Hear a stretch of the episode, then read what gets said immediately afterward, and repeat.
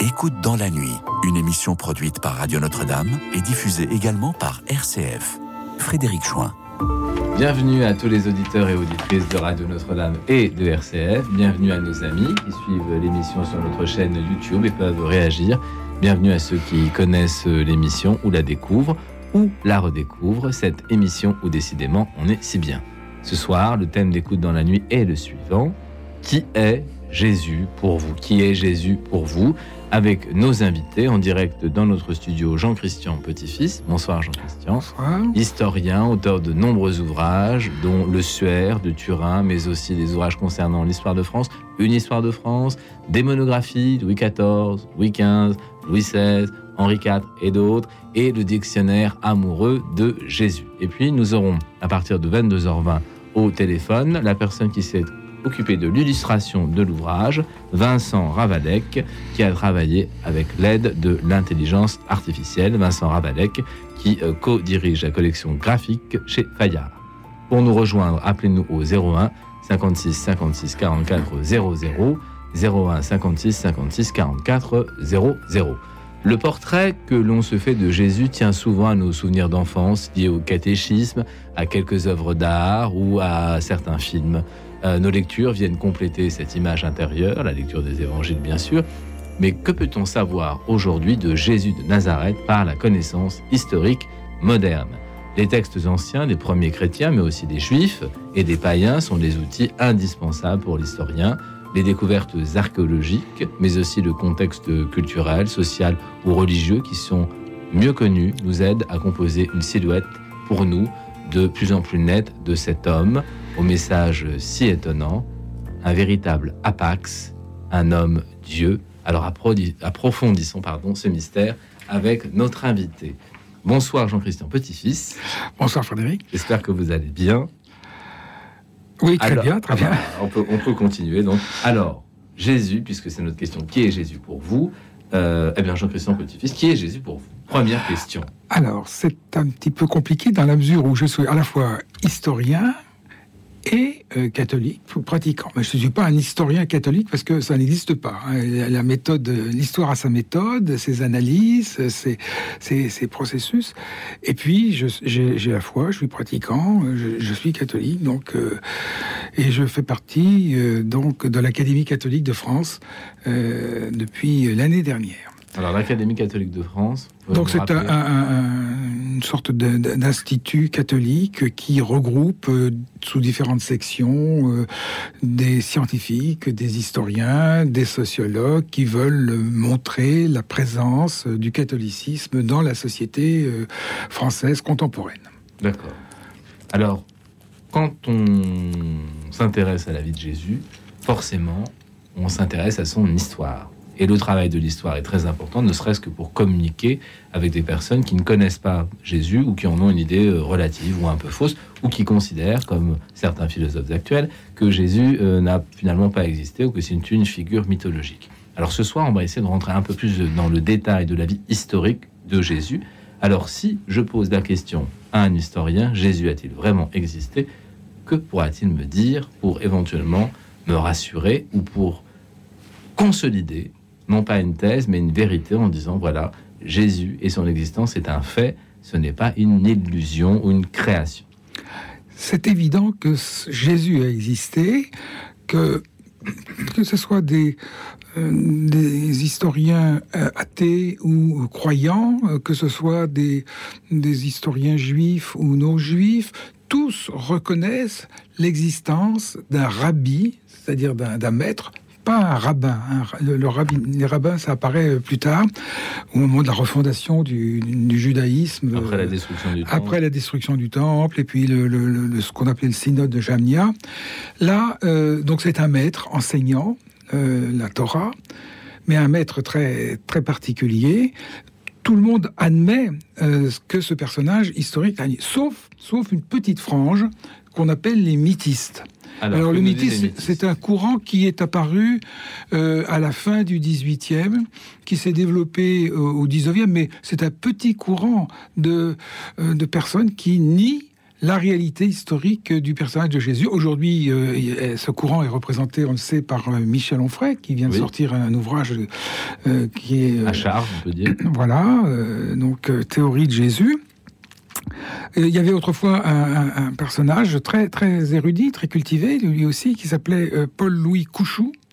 Et alors, Paul-Louis Couchou disait à Jean Guiton, philosophe, je crois toutes les vérités qui sont inscrites dans le credo, sauf trois mots. Sous Pontio Pilato, sous Ponce Pilate. C'est-à-dire que par cette réflexion, en fait, il annihilait complètement l'historicité de Jésus. Parce que justement, euh, le, le, credo de Nicée-Constantinople a voulu bien ancrer Jésus dans l'histoire. Et sous, sous Poncio Pilato, c'est-à-dire sous Ponce Pilate, il est mort sous Ponce Pilate, eh bien c'est absolument capital. C'est capital pour le christianisme. Alors pour le coup, on a des preuves de l'existence de Ponce Pilate ah oui, oui, oui, bien sûr. Euh, on a une preuve archéologique de l'existence de Ponce Pilate. On a des textes qui nous parlent de, de, de Ponce Pilate, qui, qui sont présentés euh, par Philon d'Alexandrie ou par euh, Flavius Joseph comme un personnage d'ailleurs assez dur, assez cruel. Les historiens sont un peu plus nuancés aujourd'hui, cherchent à, à, sculpter, à modeler la, la, personnalité de, de ce, cet homme, qui n'était pas un tendre, bien évidemment, mais qui était un, un administrateur brutal, violent tous les Romains. maladroit d'ailleurs, puisqu'il finit mal. Alors, en 36, euh, il va réprimer euh, une, un mouvement de religieux euh, sur le mont Garizim, et il va être rappelé à, à Rome par le légat de, de Syrie, puisqu'il dépend en fait du légat de Syrie. C'est un préfet non pas un procurateur, comme on l'a souvent cru. On a retrouvé euh, dans les années 60 euh, une pierre euh, à Césarée maritime, donc sur la côte, avec cette inscription Pontius Pilatus Praefectus, préfet de Judée. Alors, on a des traces archéologiques de l'existence de Ponce Pilate. A-t-on des traces archéologiques de l'existence de Jésus? On a tout un faisceau de, preuves euh, archéologiques de l'existence de Jésus, en ce sens que tout ce qui est raconté dans les textes évangéliques se trouve leur appui aujourd'hui dans des découvertes absolument phénoménales. Alors on peut, on peut les énumérer très, très rapidement. La, grotte de Bethléem, qui est euh, tout à fait authentique. Euh, la, les découvertes toutes récentes faites par l'archéologue Ken Dark, britannique à Nazareth, c'est-à-dire à Nazareth, euh, où on trouve euh, en effet des maisons, au moins deux maisons qui ont été authentifiées comme datant du premier siècle de notre ère. Donc euh, quand Michel Onfray dit Nazareth n'existe pas. donc Jésus n'existe pas, c'est pas vrai.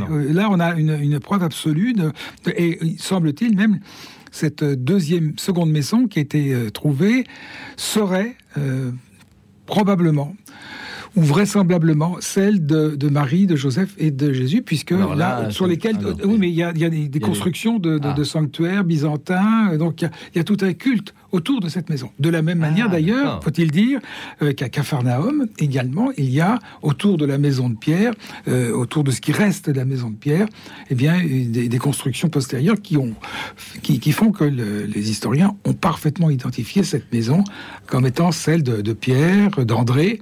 Et puis là où Jésus a opéré le miracle, guéri euh, la belle-mère de Pierre. Alors il faut aussi dire que pour l'historien, la tradition, ça compte, et que pour un historien, on ne peut pas faire comme si euh, la tradition n'existait pas, ne serait-ce parce que euh, des pèlerinages sont organisés dans le temps, des constructions ont été entreprises sur des lieux sacrés. Tout à fait. Les lieux de culte sont très anciens.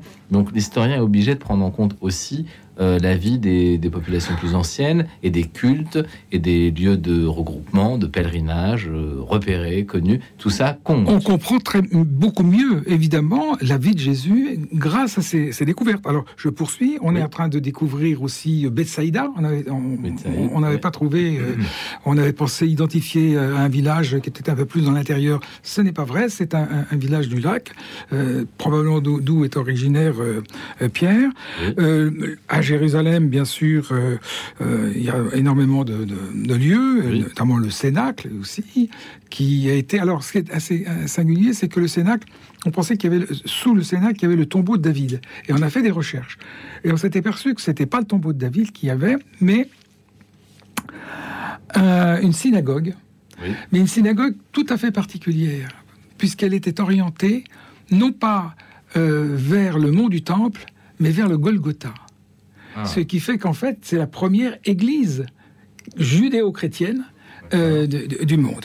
Le Saint-Sépulcre, on, on peut en parler, mais enfin, là où il y a eu énormément de travaux. Oui. Tout récemment, d'ailleurs, euh, euh, il y a trois ans, on a ouvert le, le- le tombeau de, Jésus, et là, on a retrouvé la, la pierre sur laquelle le corps a été déposé, et le, le- doute n'existe plus du tout.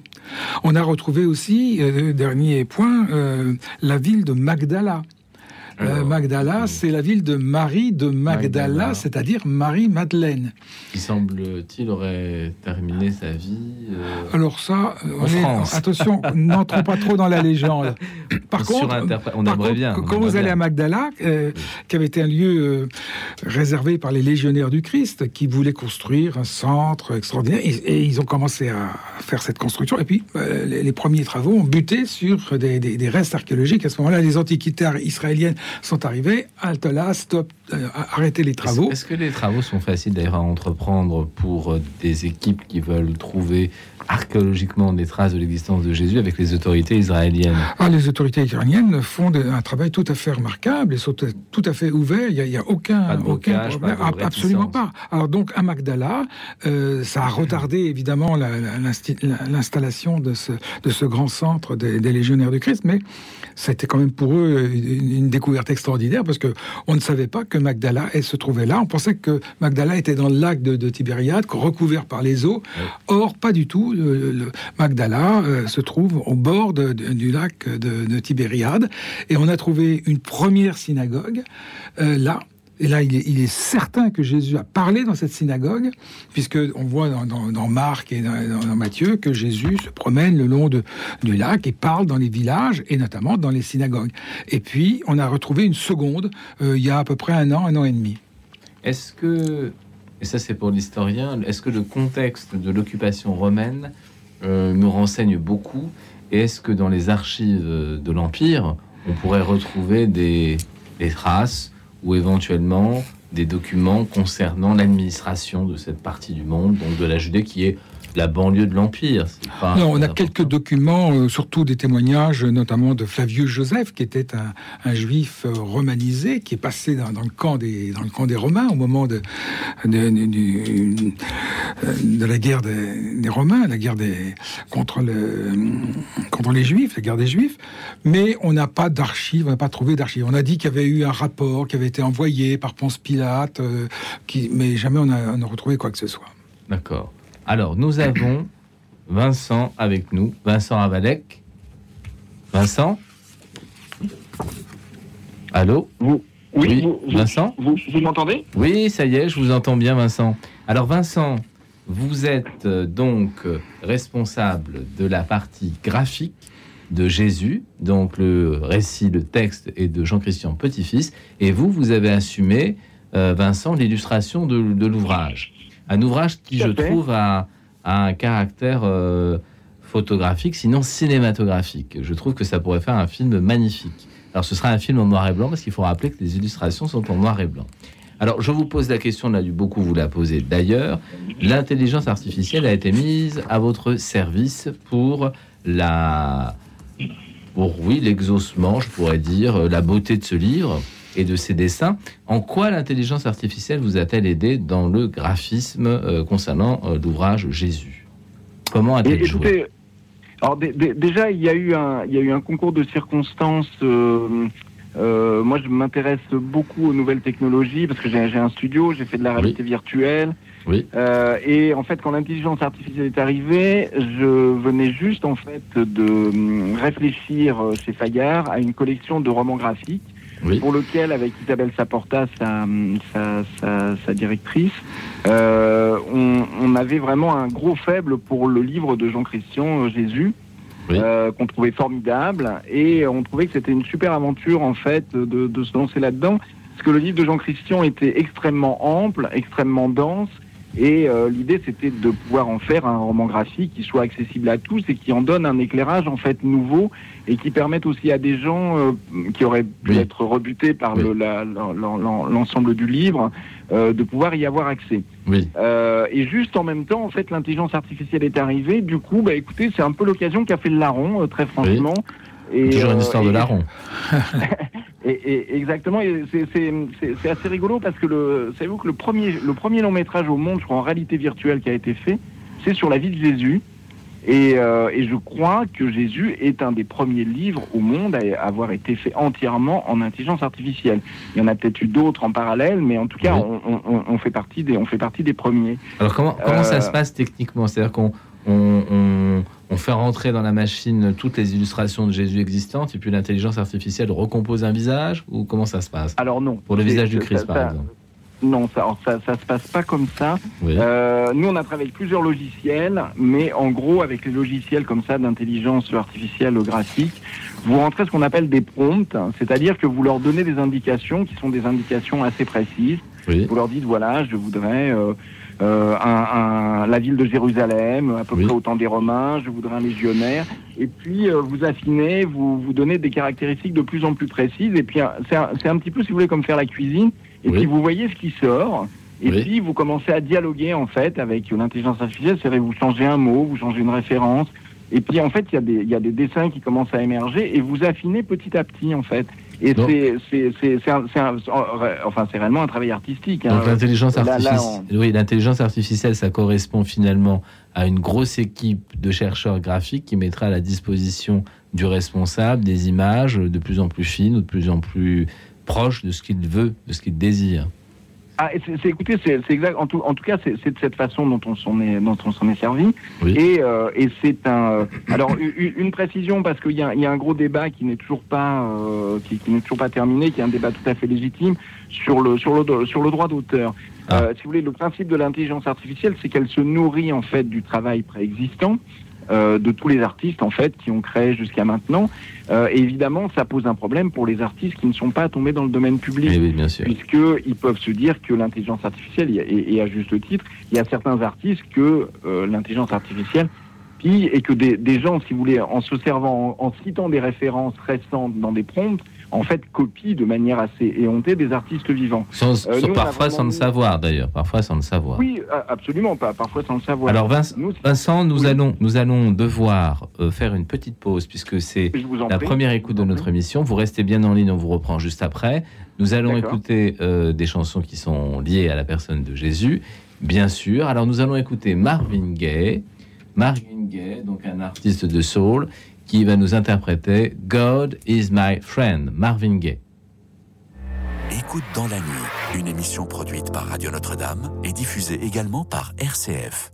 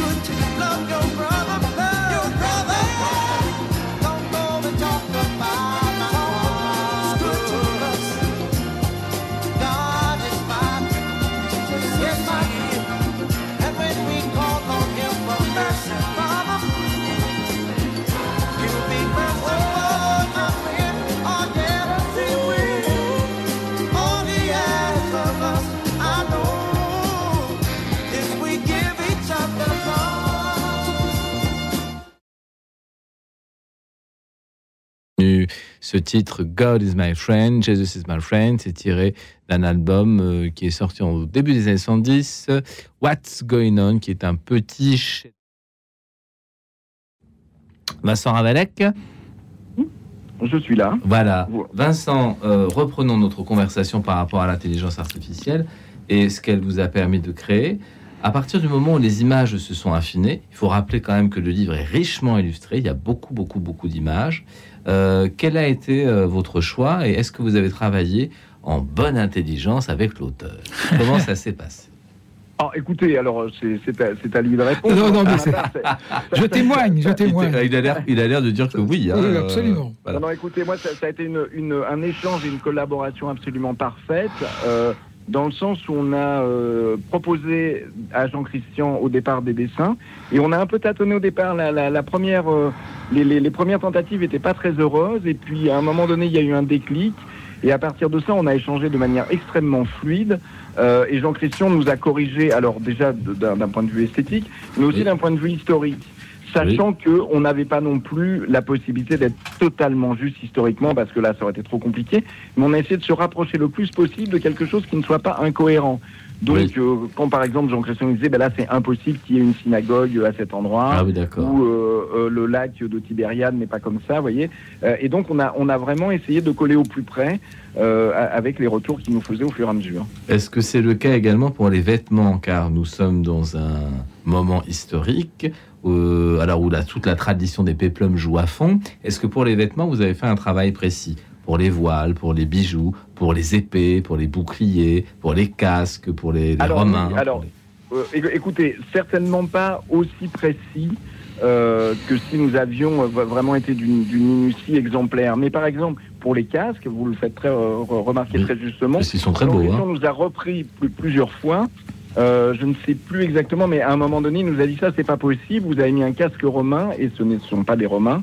Euh, je crois que c'est quand Jean-Baptiste est arrêté, ou, à un autre moment, je ne sais plus. En tout cas, on a fait, euh, enfin, assez souvent des changements de costumes et d'architecture par, par, rapport à ce qui ne à la, réalité historique. Donc Jean-Christian Petit-Fils plus fort que l'intelligence artificielle. Ah ben non, c'est normal qu'on contrôle. Hein. C'est un outil tout simplement. Oui, bien sûr, et pour les objets aussi, hein, les objets de la vie courante, euh, ça a été euh, très tout à fait remarquable d'utiliser de présentation.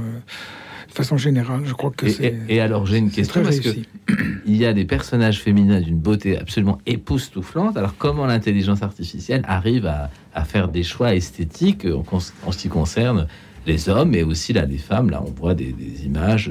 De, femmes absolument extraordinaires, époustouflantes. Alors, est-ce que là, il y a une sélection aussi des images?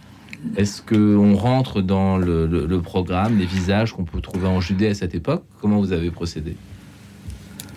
Écoutez, on, enfin là, là de, de, pour notre part, moi, ce qui, ce qui était très important pour moi, en fait, et vous l'avez, vous avez parlé de cinéma, oui. c'était en fait de donner la possibilité. Euh, alors, les, les, on ne on, voit pas le livre, mais le livre, si vous voulez, est à cheval entre le roman graphique, la BD, le livre illustré. Oui. C'est-à-dire qu'on est avec un découpage qui se rapproche de la bande dessinée. Par contre, il n'y a pas de bulle, il n'y a pas de phylactère comme dans une BD. euh, mais ce qui est très important, c'est qu'il y a une sensation d'immersion.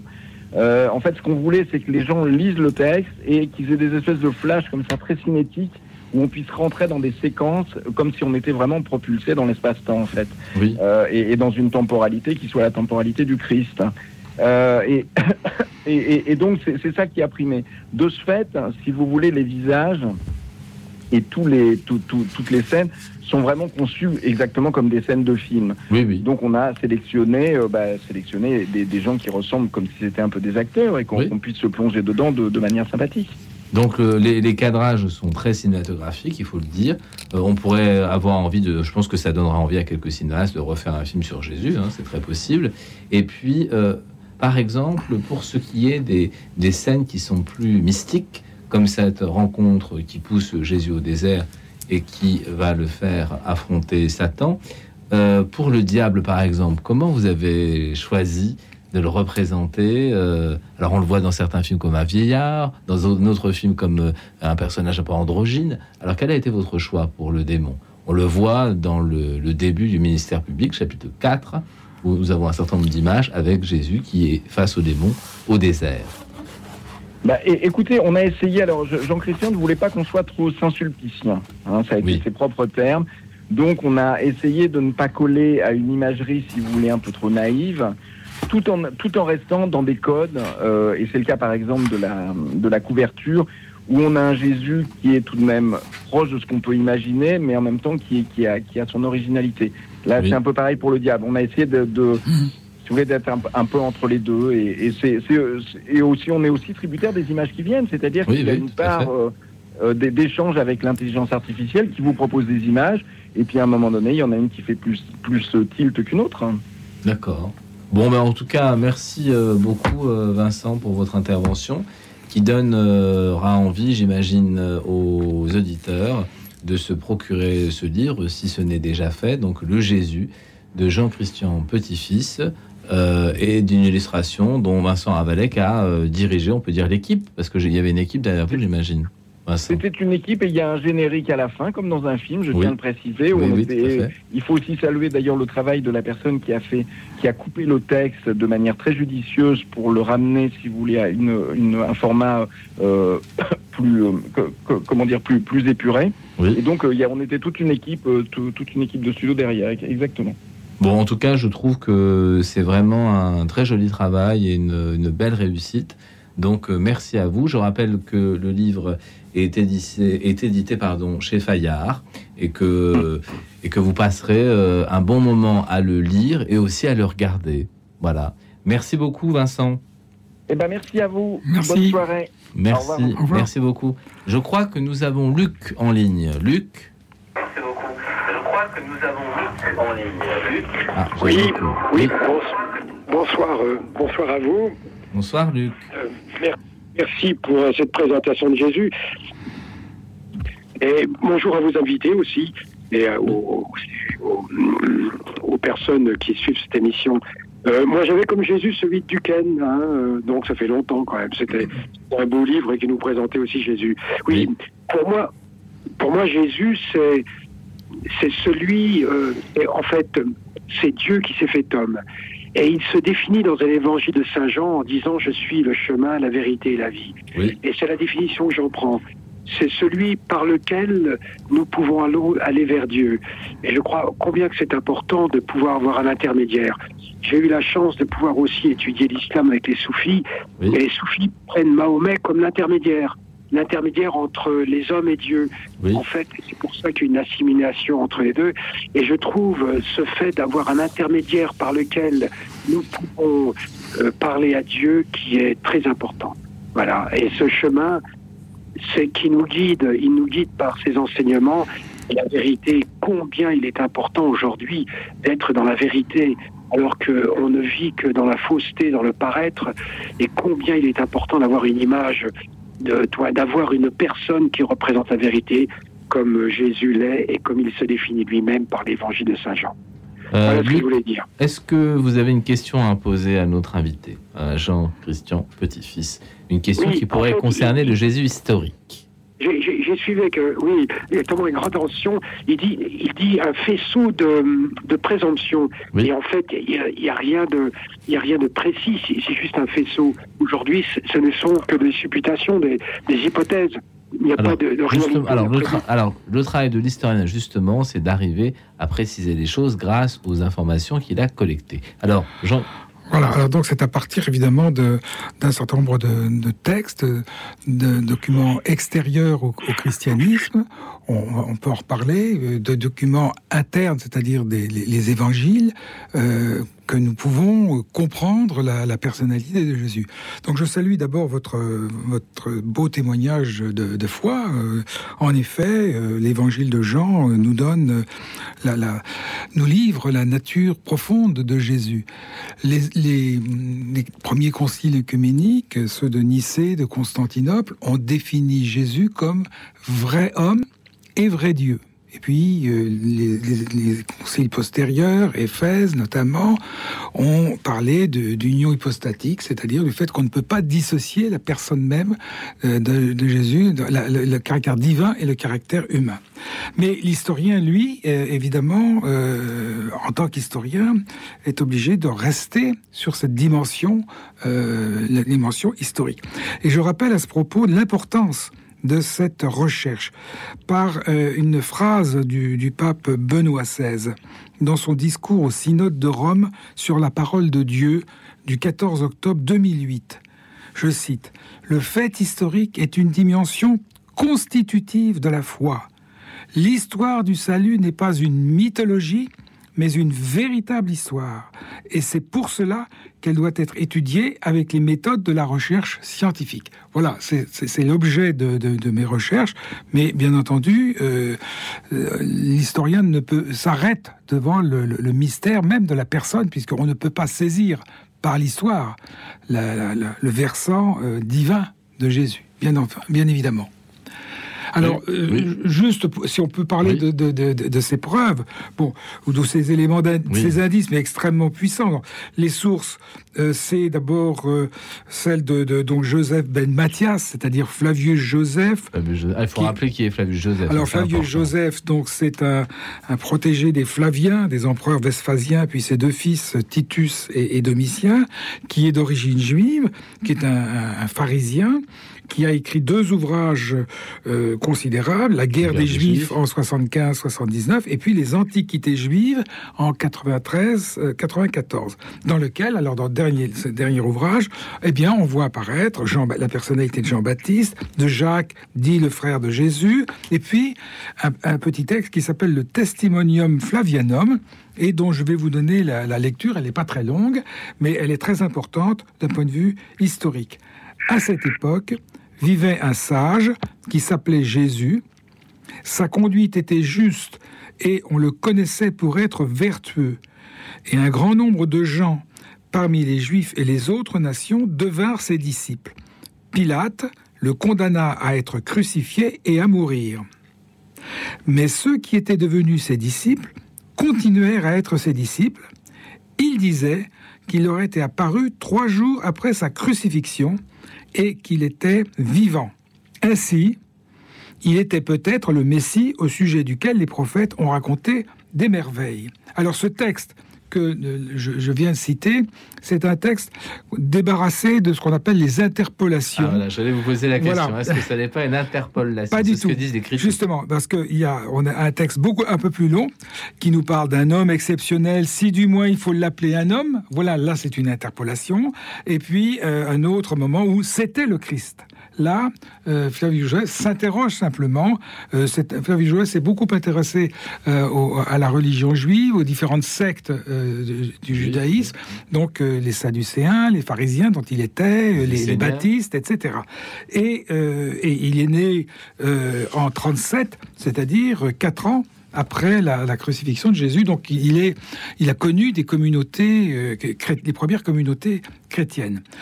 Des auteurs chrétiens, et ça c'est les reproches que fait Michel Onfray, mais que font aussi les mythistes, en disant, voilà, ce texte, il a été trafiqué. Là. Non, on a retrouvé euh, à partir d'un écrivain arabe du Xe siècle qui s'appelle Agapios de Membidge, on a retrouvé le texte plus court, original, débarrassé justement de ces interpolations. Est-ce qu'on a des sources romaines? Alors les sources romaines sont, sont, importantes aussi, bien sûr. Nous avons un texte de Pline le Jeune, vers 112, 111, 112, qui est un proconsul de, de Bithynie et du Pont, donc en Asie mineure, qui dit que les, les premiers chrétiens chantent un hymne au Christ comme à un Dieu, c'est important quand même de le, noter, euh, le, celle du grand historien Tacite, vers 115, sénateur, ancien gouverneur de la province d'Asie, qui écrit dans ses annales, alors il est extrêmement critique à l'égard des chrétiens, ce nom leur vient de Christ, Christos, que le procurateur, c'est là où il commet l'erreur historique, hein, c'est reprise ensuite que le procurateur Ponce, c'est un préfet, non pas un procurateur, Ponce Pilate, sous le principat de Tibère, avait livré au supplice. Et il enchaîne sur cette détestable superstition. il est convaincu, les, chrétiens ont été convaincus de crimes d'incendie de Rome en, en 64. Ils ont été attachés à des croix. Ils éclairaient les ténèbres comme des torches, dit-il. On les on faisait brûler. On les, a fait brûler et, crucifier. Donc, évidemment, si l'existence de Jésus, la non-existence de Jésus était parvenue à Tacite, il aurait sauté sur l'occasion. On a un autre texte aussi de, de qui est le chef des correspondances de l'empereur Adrien, donc c'est un peu plus tard. On a un texte de Lucien Samosate aussi, qui parle du sophiste crucifié. Et puis même, on a un texte des Juifs. Le traité de Sanhédrin du Talmud de Babylone dit la veille de la Pâque, on pendit Yeshua le Nazaréen pour blasphème, pour avoir blasphémé.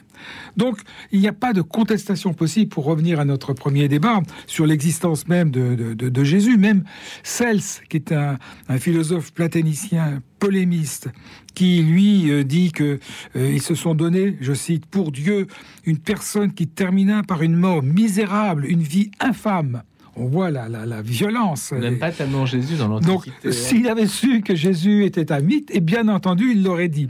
Voilà. Alors, en dehors de ces, sources, nous avons les évangiles. Est-ce qu'il faut parler des évangiles apocryphes? Euh, Enfin, les évangiles apocryphes, il faut, il faut le dire, ne nous apportent pas grand-chose. Il y a des évangiles, donc apocryphes, ça veut dire secret, caché. Alors il faut rappeler pour les auditeurs que les évangiles apocryphes, ce ne sont pas des évangiles qu'on ne doit pas lire, mais l'Église ne les a pas retenus comme voilà, textes il faut valeur d'enseignement. Voilà, il ne font pas partie du canon. canon en grec, ça veut dire roseau, c'est-à-dire la mesure, la règle de vérité. Et donc on a intégré dans le canon de l'Église un certain nombre de textes, quatre très exactement, et ceux-là ont été écartés justement parce qu'ils ne représentaient pas la vérité. Alors il y a trois catégories rapidement de, de ces apocryphes. Donc il y a l'évangile de Pierre, de Thomas, des Hébreux, des Nazaréens, des Ébionites, etc.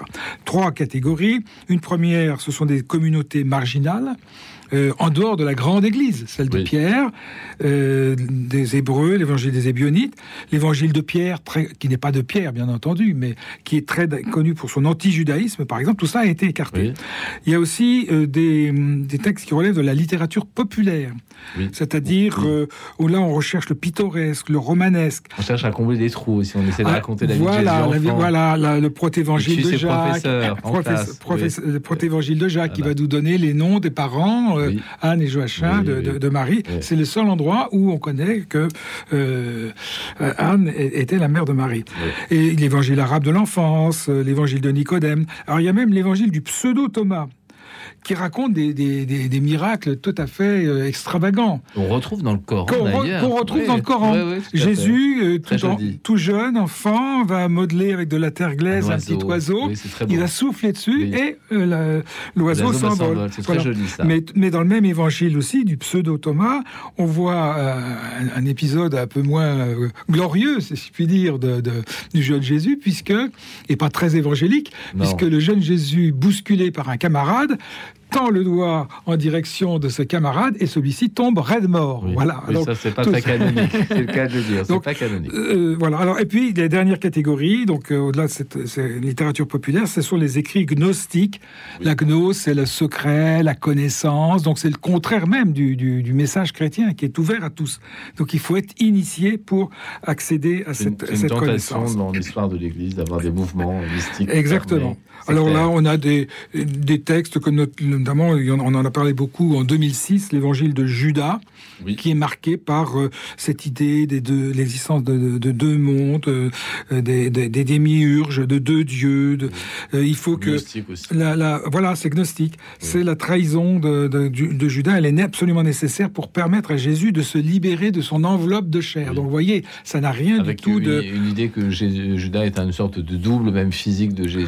Voilà, voilà. Certains, alors très marqués par l'antiféminisme, toute femme qui sera faite homme entrera au royaume des cieux. Donc, euh, alors évidemment, on peut, changer de sexe.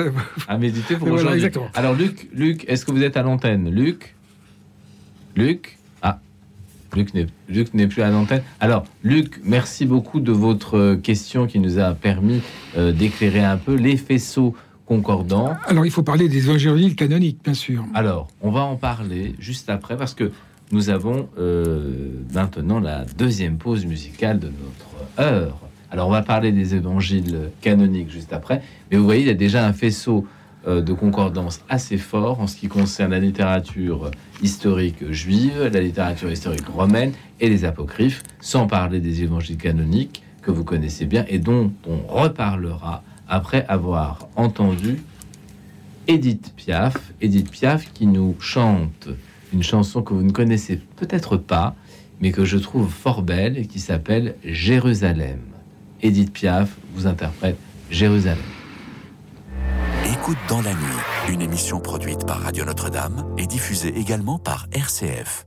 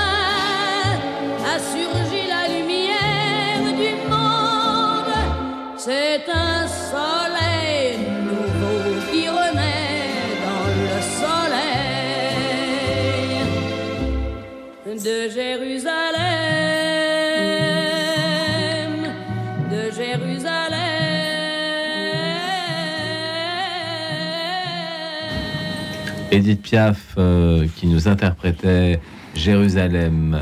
Nous avons Sandrine à l'antenne. Oui, bonsoir Frédéric. Bonsoir, à votre invité. Bonsoir aux auditeurs, aux auditrices. Alors moi je dirais Jésus, c'est Dieu en personne. De Jésus, c'est c'est mon tout en fait. C'est la Trinité, le Fils, le Père et le Saint-Esprit. Et je dirais même que c'est la divinité ressuscitée en l'homme.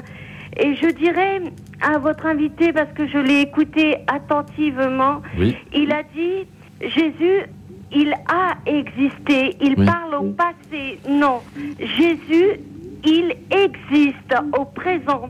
Alors Sandrine, Sandrine, Sandrine, n'oubliez pas que ce soir, nous parlons de la figure historique de Jésus. Donc ce n'est pas le Jésus de la foi uniquement, c'est d'abord notre approche Ah, ce soir est d'abord historique.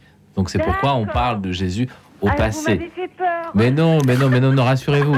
Donc on parle de Jésus au passé, on le replace dans son temps, et donc on en parle au passé parce que il a vécu en tant qu'homme dans une incarnation à une époque donnée, dans un pays donné. Donc c'est ça qui nous intéresse ce soir. Ça ne touche pas bah- le Jésus de la foi qui peut venir vous voir à n'importe quel moment, mais ça c'est autre Ah chose. oui, d'accord. De, Voilà. de- de toute manière, il existe, hein, il est présent. Voilà. Et d'ailleurs, c'est un don que nous avons reçu, c'est-à-dire le visible dans l'invisible. Il y a des choses qu'on ne peut pas voir, mais Jésus est vivant. Il est toujours là parmi nous. Hein. Voilà. Ça, c'est important. Oui, mais alors Voilà. ça, Sandrine, c'est déjà une profession de foi parce qu'il y a beaucoup de personnes aujourd'hui qui se posent des questions bien légitimement, et puis il y a d'autres personnes qui attaquent l'existence même de Jésus, et là je parle du Jésus historique, donc qui prétendent que Jésus n'a jamais vu le jour et que c'est une construction mythologique. Non, Alors non, le non, travail des historiens, c'est de dire attention, attention, attention.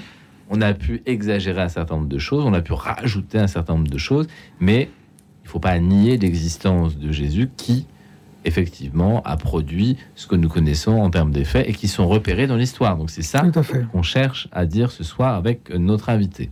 Voilà. Oui, dans Alors, les faits et dans la foi. Parce que Oui. justement, c'est ça, c'est qu'il y a des gens qui ne peuvent pas voir ce que nous, nous vivons en lui. hein. Et ça, c'est- important aussi de le dire aux auditeurs, aux Oui. auditrices, et même euh, au-delà de nos frères et sœurs en Christ, hein, voire même les musulmans et autres, Oui. qu'il est vivant, il est parmi nous, il continue à vivre parmi nous. hein. Donc ça, c'est... Donc euh, après, tout ce qui est historique, je, je suis entièrement d'accord avec vous. hein. Je, je- malheureusement, moi, je suis, j'ai pas assez d'expérience bah, vous pouvez domaine. acheter le livre, hein, ça vous donnera déjà une petite idée. Mais, mais, mais je, tout ce que je peux dire, c'est que tous ceux qui ont fait des recherches sur la présence même de, Jésus, eh ben, je confirme ce qu'ils ont dit. Jésus est vivant, il est parmi nous. Bon, bah, en tout cas, euh, Sandrine, c'est une profession de foi qui, qui va toucher, j'en suis sûr, les auditeurs. Est-ce que vous avez une question à poser à Jean-Christian Petit-Fils sur euh, l'historicité de Jésus, sur euh, sa vie en Galilée, sur, sur sa naissance, sur sa mort, sur, sur ses dates peut-être En quelle année Ben, est-il vraiment né Moi, je dirais non, parce que c'est vrai que je continue à rester le petit ver de terre du Seigneur, mais je, voilà, je sais ce que j'ai reçu de l'amour de Dieu, donc euh, non, j'ai pas trop trop de questions. Moi, le reste, euh, ça a peu d'importance. C'est ce que je vis avec lui aujourd'hui. D'accord. Oui, c'est très bien, c'est tout à fait. Vous avez euh, atteint l'essentiel, mais je, rappelais tout à l'heure euh, cette parole de, de Benoît XVI montrant la nécessité de, de comprendre l'existence du, Jésus de l'histoire et l'importance du Jésus de l'histoire parce que le, christianisme, c'est une religion de l'incarnation. Jésus est venu euh, sur cette terre, il a vécu, il a, il a été, il s'est comporté comme un, comme un homme, et puis euh, il a été euh, crucifié, vous le savez, et il est ressuscité pour nous chrétiens le troisième jour. Donc cette vie historique n'est pas euh, quelque chose de, superflu, bien au contraire. C'est là où Jésus a, délivré son enseignement et là aussi où il a montré euh, et essayé de faire comprendre le mystère de sa personne. Et c'est à partir de, de, ce mystère, à partir des phrases très mystérieuses qu'il a prononcées, que les, théologiens, que les, pères de l'Église ont réfléchi et ont, sont parvenus à définir qui était Jésus, à comprendre le mystère de la Trinité dont vous parliez tout à l'heure. Cette, la Trinité, elle s'est imposée seulement à partir justement du Jésus vivant, montrant, lui parlant du, de l'Esprit Saint qu'il allait envoyer, parlant de, de lui comme étant euh, le, Fils du Père. Euh, tout cela vient de Jésus et donc toute la théologie, toutes les constructions théologiques postérieurs ne sont pas des, dogmes euh, inventés, euh, rajoutés. Tout cela découle très nettement aussi bien des, textes de, Paul que, que de l'Évangile, en grand particulier de, de l'Évangile de Jean, mais également des, trois autres. Et puis Sandrine, pour la foi, euh, il est toujours bon de se dire que euh, Dieu a décidé à un moment donné que un fils lui viendrait dans une époque et dans un lieu. L'histoire n'aurait pas été la même du tout si Jésus était né euh, en Gaule, romaine. Oui, et puis Dieu, s'est fait notre frère, c'est ça qui est, qui est capital. L'incarnation. Voilà. Oui, oui, tout à fait. Mais il est là, hein, il est parmi nous, et ça, je, je le confirme à 100%. voilà. Merci, euh, merci beaucoup Sandrine. Moi qui vous remercie, je vous souhaite une agréable soirée à tous. Merci et restez à l'écoute de Radio Notre-Dame, vous allez apprendre plein de choses oh encore. Oh oui, ben vous inquiétez pas, j'ai l'oreille. Hein. Merci Sandrine, à bientôt. Faites attention, ben, je fais très attention, je fais très attention. Merci Sandrine. Alors, Jean-Christian, petit-fils, si je dis Jésus est né en l'an zéro de notre ère, fais-je une erreur? Jésus est-il né avant Jésus? Eh ben oui, ah. Jésus est né avant Jésus-Christ, ah il faut, faut, bien le reconnaître. Et, peut-être même pas le 25 décembre. Et euh, très probablement pas le 25 décembre. Alors, d'abord, l'an zéro, ça n'existe pas. Il y a un an 1, mais il n'y a pas d'an zéro. Hein. C'est le, moine euh, au 6e siècle, Denis le Petit, qui s'est trompé dans, dans les datations. Ce que nous savons, c'est que Jésus est né du temps du roi Hérode. Hérode il est repéré dans l'histoire. Il est repéré dans l'histoire. Hérode meurt très probablement en l'an moins 4 de notre ère. Donc 4 ans avant euh, Jésus-Christ, si on peut dire. Mais en fait, il est né donc moins 4. Donc Jésus est né avant Jésus-Christ, euh, avant euh, l'ère commune, comme on dit maintenant, puisqu'on ne veut plus parler de, de, avant Jésus-Christ. Il est né au moins en moins 4, mais probablement Moins 6. Moins 6, moins 7, euh, parce qu'on parle aussi du massacre des, des, des, innocents, qui avait deux ans. Donc, tout ça nous conduit Est-ce qu'il y a des traces du massacre des innocents? Non, on n'a pas de, traces. Mais qu'est-ce que c'est que le massacre des innocents? C'est les, les petits-enfants de Bethléem. Bethléem, c'était un petit village de, de quelques centaines d'habitants. Donc, il y avait 7, 8, 10, 12, 15 enfants qui ont été massacrés. Dans l'océan de crimes commis par Hérode le Grand, Hérode le Grand, c'était un grand bâtisseur, un grand roi euh, qui était vassal des Romains, mais euh, qui aussi était un, tyran cruel, gagné progressivement, un peu comme tous les tyrans d'ailleurs, par une paranoïa, à tel point qu'il a exécuté l'une de ses femmes, plusieurs de ses enfants. Donc l'exécution de quelques bambins. Des personnages bien actuels. Voilà. Oui. Alors donc la euh, carte du ciel, est-ce que ça compte? Parce que l'étoile. Eh bien, eh oui, eh, il y a le problème, c'est le mystère de l'étoile. Alors, qu'est-ce que c'est? Alors, il faut voir que euh, ça commence euh, le 17 décembre 1603, donc c'est tard.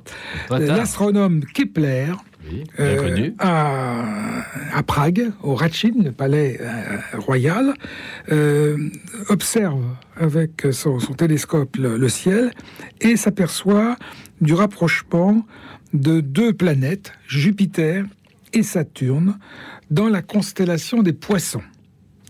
C'est donc une conjonction planétaire. Un alignement. Un alignement. Et euh, il s'est demandé si ça ne serait pas cette fameuse étoile qui est apparue euh, dans le ciel de la, Palestine euh, quelques années avant la mort d'Hérode le Grand.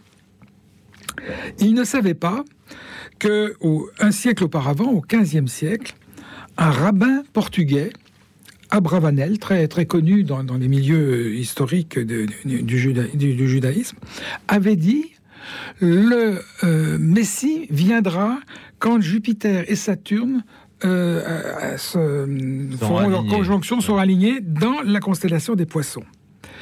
Il ne savait pas non plus qu'on a trouvé, puisqu'on a trouvé beaucoup plus tard, en 1926, que euh, dans la ville de Sipar, qui est une ville de Mésopotamie, alors ça fait, Sipar faisait partie de l'empire parthe à ce moment-là, euh, donc c'est avant l'empire perse, euh, eh bien, euh, on a trouvé euh, des éphémérides, des catalogues montrant que dans l'an moins 7 de notre ère, il y avait eu à trois reprises cette conjonction, donc une triple conjonction, en mai-juin, en septembre, octobre et en décembre. Ah. Et c'est euh, donc cette triple conjonction Jupiter, Saturne Qu'est-ce que ça signifiait pour les euh, pour les Juifs? Eh bien, euh, et probablement pour les mages, euh, astronomes, astrologues, parce que c'est toujours, il n'y a pas de grande différence, de Sipar. Donc c'est au sud de, de Bagdad. C'est un site très ancien, mais qui, s'est poursuivi du, du, temps de l'Empire parthe. Eh bien, il y avait probablement des juifs qui étaient restés de, de la diaspora. très, très nombreux étaient restés, n'étaient pas, n'étaient pas revenus. Voilà. Et donc là, nous sommes euh, donc au, premier siècle avant notre ère.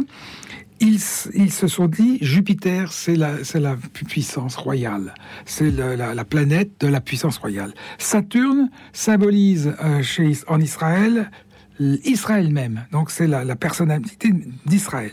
Et puis les poissons eux-mêmes, qu'on appelait Amaru, c'est-à-dire les queues, eh bien, euh, représentaient euh, les pays euh, de la mer, c'est-à-dire la Syrie, la, Palestine.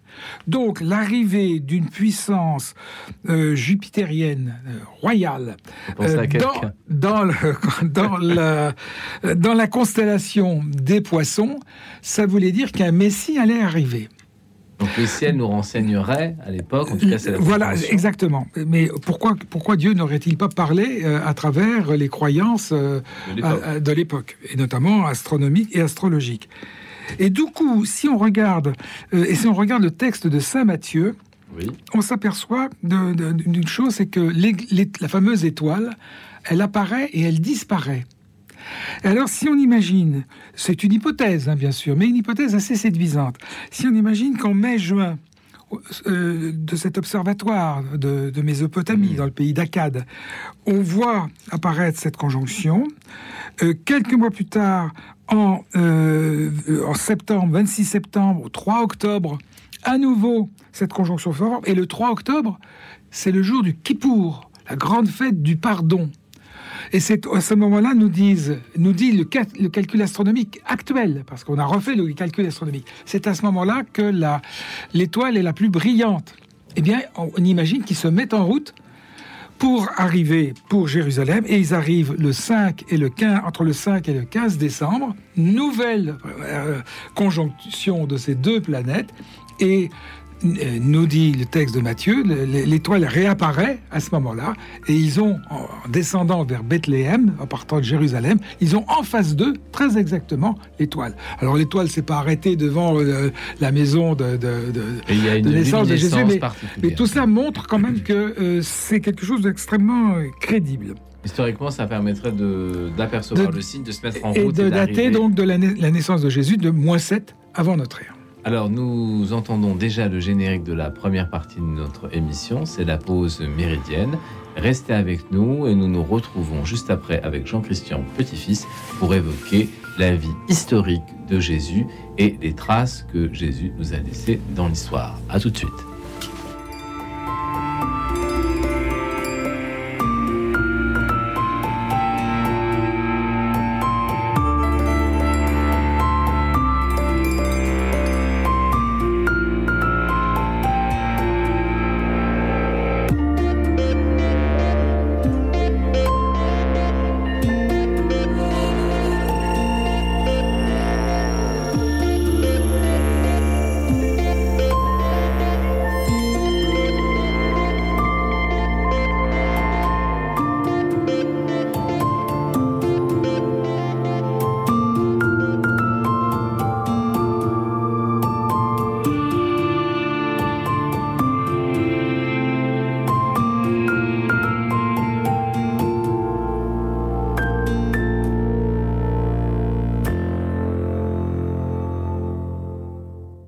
Radio Notre-Dame, les auditeurs ont la parole. Radio Notre-Dame est une radio qui mérite d'être encouragée. Elle diffuse cette force de l'évangile dans notre monde et c'est une des seules radios qui ose vraiment annoncer Jésus-Christ. Pour soutenir Radio Notre-Dame, envoyez vos dons au 6 boulevard Edgar Quinet, Paris 14e ou rendez-vous sur www.radionotre-dame.com. Merci.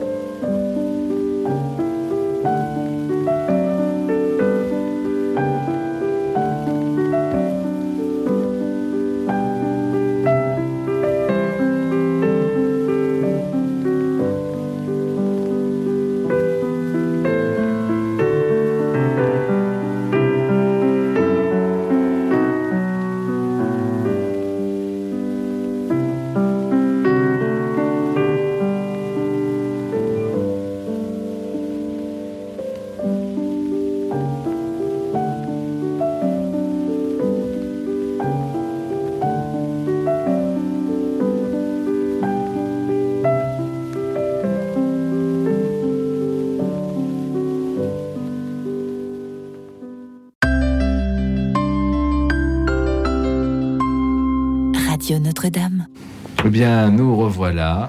Écoute euh, dans la nuit ce soir avec euh, Jean-Christian Petit-Fils, auteur de ce livre Jésus, aux éditions Fayard, en collaboration avec Vincent Ravalec, qui a utilisé l'intelligence artificielle pour illustrer brillamment et en noir et blanc, de façon très contemporaine, cette euh, vie de Jésus euh, d'un point de vue historique, puisque Jean-Christian Petit-Fils avait écrit déjà ce livre, et qu'aujourd'hui, dans une version expurgée, des notes notamment, euh, il en a fait un livre tout à fait euh, saisissant, et par la qualité historique, et par la qualité graphique. C'est pourquoi je peux dire que c'est déjà un succès de librairie. Tout à fait. On peut dire ça. Alors, ce soir, vous pouvez nous rejoindre au 01 56 56 44 00, 01 56 56 44 00. Qui est Jésus pour vous C'est le thème de l'émission. Alors, évidemment, le Jésus historique, comme on le disait tout à l'heure, a laissé un certain nombre de traces qui ne cessent de nous parvenir. Et plus nous avançons scientifiquement, plus nous pouvons dater la vie et la naissance de Jésus. D'ailleurs, avant Jésus, grâce au- à la cosmologie et à la reproduction du ciel tel qu'on pouvait le voir dans les années qui ont précédé effectivement l'an 0 ou l'an 1 de l'histoire. Mais pour sa mort, est-ce que nous pouvons affirmer que Jésus est vraiment mort en l'an 30 ou en l'an 33 Est-ce que nous avons des faisceaux concordants qui peuvent nous éclairer en sachant que nous avons un renseignement qui est lié aux Écritures, c'est que Jésus est mort un vendredi et que on s'apprêtait à fêter la Pâque? Donc, on peut dire qu'il y a une sorte de coïncidence qui doit être un peu rare dans le siècle entre le vendredi et la fête de la Pâque. Alors, est-ce qu'on sait des choses par rapport à ça? Alors, il y a en fait, euh, vous avez tout à fait raison. euh, il faut partir de cette euh, donnée essentielle, c'est que Jésus meurt le, le vendredi, la veille, la veille du sabbat, qui est un sabbat exceptionnel, nous dit Jean, puisque Oui. c'est le, le sabbat de la fête de la Pâque. On trouve deux possibilités.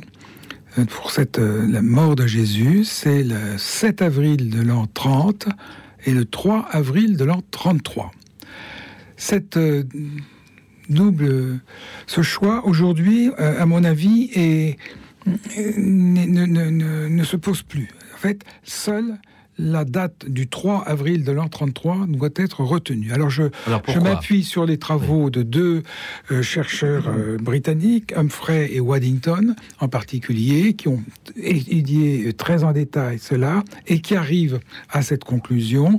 Alors, euh, on peut ajouter d'ailleurs d'autres éléments qui vont dans le même sens, c'est-à-dire la nécessité aussi de d'avoir, euh, si on prenait la date de l'an 30, on a euh, une compression euh, des euh, de la période de, du ministère public de Jésus qui serait vraiment euh, trop trop trop court. Trop, euh, le ministère public de Jésus s'est étalé sur trois années, trois Pâques successives. Ça, on le voit très bien dans le- le- le- l'évangile de Jean, qui est l'évangile le plus historique. Euh, c'est à la fois le plus Et, et mystique. pas sur une seule année, hein mais bien Non, c'est ça. Alors que les, les, les, euh, les synoptiques, synoptiques. ce qu'on appelle les synoptiques, donc c'est Matthieu, Marc et Luc, qui ont. Euh, pourquoi synoptiques Parce qu'on peut les lire en, En synopse, colonne, en hein. colonne, en Oui. parallèle, Oui. avec des, des, des- Structure des assez ajouts, une structure très proche. Euh, eux parlent d'un ministère public sur un an. Avec un schéma, euh, le baptême de, de- de Jésus par Jean-Baptiste, la, la mort de Jean-Baptiste, la prédication en Galilée et la montée en Judée vers Jérusalem. Eh bien, cela, c'est en fait un schéma didactique qui n'est pas historique. Jean nous montre bien que Jésus a fait des allers-retours à, à plusieurs reprises durant trois ans, trois Pâques, entre la Galilée, euh, où il, il- il a vécu à Nazareth, un petit village de Nazareth, qui est un, un village assez important aujourd'hui. D'ailleurs, ce que, ce que montrent les travaux de Ken Dark, c'est pas euh, 400 habitants, c'est peut-être un bon millier d'habitants. Euh, bon village. Et puis, euh, donc, il est allé à Capharnaüm, qui était son, un peu son, son quartier général, si je puis dire, dans la maison de, de Pierre, et il se promenait, euh, suivi, alentours, oui. suivi de, de- de ses disciples, les apôtres, euh, aux alentours. Alors, petite parenthèse d'ailleurs, euh, parce qu'on a une vision un petit peu trop catéchétique et, schématique de, de, Jésus. Jésus ne, se déplaçait pas seulement avec les douze apôtres, euh, mais il avait des foules entières qui le suivaient. Et, trois années, ça laisse le temps de se faire connaître aussi. Exactement. Voilà. Donc, on suivait Jésus. Bartimée, l'aveugle, va suivre Jésus. Il fait pas partie des douze. Et les femmes, les saintes femmes aussi, euh, euh, qui, utilisant euh, leurs ressources financières, c'était des femmes riches, notamment Marie de Magdala, mais aussi la femme de l'intendant Chouza, qui avait donc et qui aidait matériellement. Alors, on a Jean-Michel à l'antenne. Alors, Jean-Michel, Jean-Michel. allô? Oui, bonsoir Jean-Michel. Je, suis là. Vous m'entendez Voilà, bonsoir, bonsoir à votre invité. Moi, je me posais une question euh, concernant les reliques euh, actuelles ah. de Jésus, c'est-à-dire, premièrement, le Saint-Suaire de Turin. Oui. Qu'est-ce que vous en pensez euh, la couronne, la, sainte couronne qui est conservée à Paris, à Notre-Dame, enfin à Notre-Dame, maintenant elle est plus à Notre-Dame, mais bon, elle, elle va y retourner. Il y a des clous aussi qui sont dits les clous de la croix. Et puis, je, réfléchissais à une chose. J'ai entendu parler d'une chose extrêmement curieuse. On aurait trouvé, mais je n'ai pas pu vérifier, un, sarcophage, un tout petit sarcophage d'ailleurs, contenant quelques ossements et euh, un clou euh, à ah l'extrémité recourbée, c'est-à-dire vraisemblablement un clou qui a servi pour une crucifixion. Et on aurait trouvé sur le sarcophage le nom Caïf. Alors c'est je n'ai pas pu vérifier, je ne sais pas si, c'est vrai ou pas, je n'ai pas pu vérifier, mais ça, peut être très intéressant ça aussi. et puis il y a d'autres d'autres reliques de la Passion. Euh, il y a une tunique, la sainte tunique. Euh, voilà. Alors, on va demander. Alors, je vous réponds très bien. Oui, on va demander à notre invité ce qu'il en pense. Alors, je vous entends très mal là. Oh là, là. Et là, vous nous entendez mieux? Oui, un peu mieux là. Ah, alors Jean-Michel, on, va, poser la question. Alors, on va commencer par la tête. Alors, la couronne. Bon, on va faire tout. Il faudrait faire toute une émission en fait sur, ah. euh, sur les, reliques. On en fera peut-être euh, une. Alors, j'ai écrit moi-même un livre sur le Saint-Suaire de Turin l'année dernière. Mais alors, euh, en ce qui concerne la, couronne d'épines, nous n'avons pas de certitude historique, il n'y a pas eu d'analyse faite par des équipes scientifiques, donc nous ne savons pas si c'est une, une, couronne authentique ou non. Alors, elle, a été achetée par Saint-Louis. Elle est achetée en 1239 par Saint-Louis, qui l'a fait venir de, Constantinople. Euh, Baudouin II de Courtenay, euh, l'empereur étant à court d'argent, avait besoin de, de lever euh, un, prêt qu'il avait fait auprès des, des Vénitiens, et donc cet argent a été versé aux Vénitiens pour... Mais pour une, somme très importante pour les Pour une somme très très importante, bien entendu, et pour Saint-Louis, c'était quelque chose d'extraordinaire, puisque la France plaçait se, placer à la tête de la chrétienté, en quelque sorte, en, ayant les reliques de la Passion, parce qu'il y a eu d'autres reliques qui sont venues. Alors on peut imaginer que son lui n'était pas complètement un gogo, et que donc il y avait peut-être euh, là aussi des faisceaux concordants allant dans le sens de l'authenticité. Peut-être quelques-uns quand même. Mais euh, du point de vue scientifique, nous ne pouvons pas nous prononcer euh, sur la, Sainte Couronne. Les clous, alors en effet, il y, a, y a, y a une nombreux clous en fait. On ne sait pas trop si historiquement il y a deux, trois ou quatre clous probablement quatre, mais on n'est pas sûr pour la, crucifixion de Jésus, c'est-à-dire deux aux, mains, aux poignets très exactement, parce que euh, pas, pas dans la paume des mains. Et ça, c'est le linceul de Turin qui nous le montre. Mais il y a, d'autres clous. Euh, qui, alors, il faut voir qu'il y avait des, ce qu'on appelait euh, au Moyen Âge des reliques de contact. C'est-à-dire que on, faisait, on rapprochait un clou ordinaire du clou authentique et ça devenait une deuxième. Euh, ah, donc il y avait une multiplication des reliques par ce, mécanisme. donc les clous, euh, on n'a pas. Donc tous les clous sont pas authentiques, ce sont souvent des reliques de contact. Euh, vous parlez d'un sarcophage et puis de, la personne de Caïf, en fait, il y a deux choses. Il y a d'une part, en 1968, on a trouvé en effet dans une banlieue de Jérusalem euh, les restes d'un euh, d'un crucifié, euh, je crois, euh, qui probablement a été crucifié au moment de, de, la guerre des Juifs, entre au moment du siège de Jérusalem. Il y a eu des, des quantités de crucifiés à ce moment-là. et, et, on a retrouvé en effet un clou tordu. Ah, ah, par ailleurs, on a trouvé aussi, et mais c'est autre chose, un autre sphère dans lequel, donc ce sont des petites boîtes, ce sont pas des sarcophages, ce sont des petites boîtes de pierre dans lesquelles on mettait au bout d'un an les, ossements, parce que les décompositions s'opéraient très rapidement dans, ce pays-là, le pays d'Orient, et on a trouvé des inscriptions dans lesquelles il y aurait marqué euh, Caïf. Il y a des doutes du côté des archéologues. On n'est pas certain que ça soit Joseph dit Caïphe. Euh, qui était le, gendre de Hanan, ou Anne, le, grand prêtre honoraire, qui avait été déposé en l'an 15 de notre ère. Et euh, ce caïphe euh, était un, opportuniste qui s'entendait comme, passez-moi l'expression, comme larron en foire avec Ponce Pilate. tous les deux, d'ailleurs, ont été déposés, écartés en même moment, en l'année 36. donc on n'est pas sûr que c'est, ce soit véritablement les ossements de, de caïphe. Mais il y a d'autres, d'autres, et je vais revenir au, au linceul, bien sûr. Il y a d'autres reliques, notamment euh, le, la, Sainte Tunique d'Argenteuil ah, et le suaire d'Oviedo. Et alors, ces trois reliques, elles, pour moi, sont absolument authentiques et elles s'authentifient toutes les trois.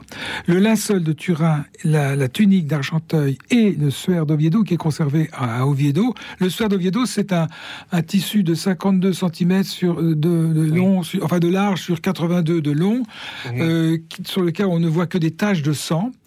Et euh, la tunique, le, linceul, à peu près tout le monde a une image de, le suaire de, Turin. Le suaire de Turin. et puis la, la, tunique, c'est une ah, tunique d'Argenteuil qui est moins connue. Qui est moins connue.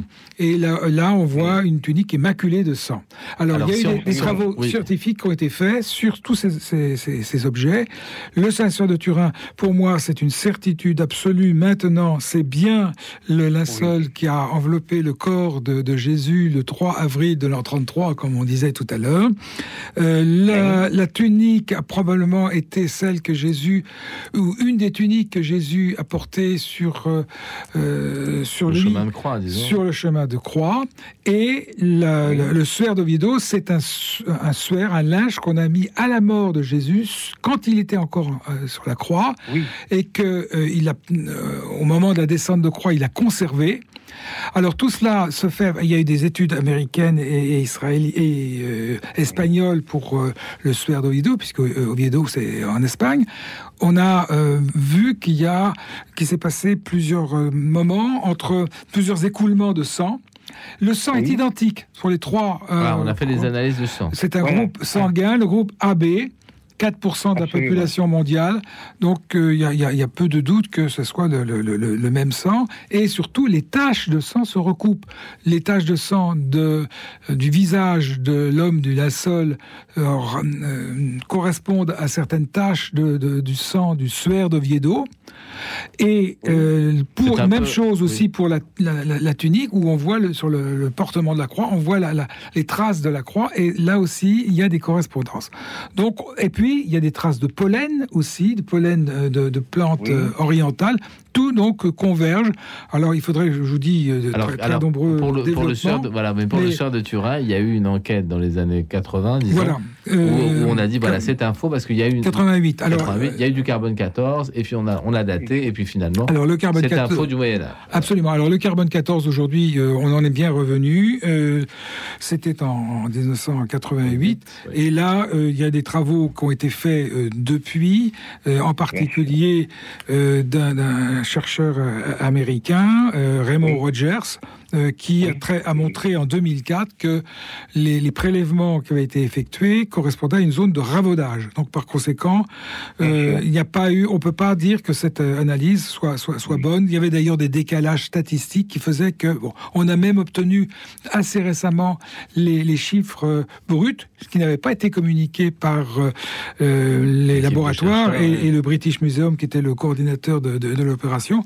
Et on voit qu'il y a une dispersion complète. Donc il y a il y, a, un mystère dans l'établissement, mais très probablement, cette zone de ravaudage, euh, aussi, on sait que le linceul a, a, probablement été conservé dans une jarre pendant très longtemps, avec l'humidité, etc.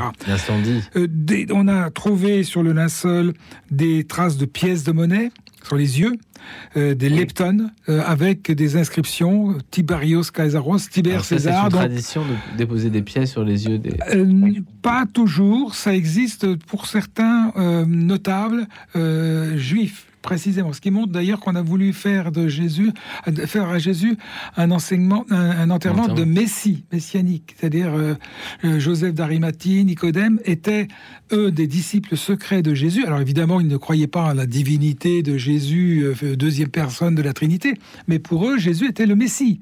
Et donc, ils ont voulu faire un Messie royal. On, voit des traces de fleurs aussi le long du corps, du visage de, l'homme du linceul. Probablement, c'est des fleurs qui ont été déposées par, etc.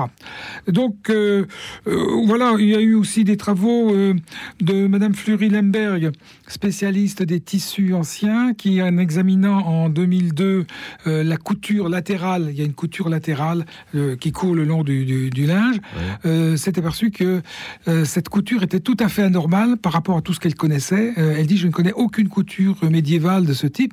Et le seul exemple que j'ai, c'est une couture qu'on voit dans le. Euh, qu'on a, d'un linge qu'on a trouvé à Masada. Masada, ah, vous savez, c'est la, citadelle qui a résisté jusqu'en l'an 73. Donc c'est un linge du 1er siècle. Même chose, euh, tout récemment, en avril 2022, le professeur Liberato De Caro, euh, qui est de l'université de, de, Bari, euh, au CNRS de Bari, a fait des analyses au rayon X à grand angle, et lui arrive à euh, une datation du 1er siècle en utilisant un fil d'un linge de Masada et un fil du linceul. Il dit, il n'y a aucun doute, c'est du 1er siècle. Donc on a énormément d'éléments, avec aussi, je, passe sur les inscriptions le long du visage qui ont été euh, étudiés par, euh, euh, par des Italiens, par des, des, Français. Et, le corps, il y a des plaies sur ce corps. Alors bien sûr, tout ça, ça avait été. Il y avait des travaux très antérieurs du professeur Barbet qui avait montré qu'en effet, ça correspondait parfaitement à, la, à la flagellation, 120 coups de fouet. Donc Jésus a été flagellé violemment et, il, était, il, était, mourant. À demi-mort déjà à demi-mort, voilà. Euh, mais ça, c'est Pilate qui l'avait qui l'avait ordonné.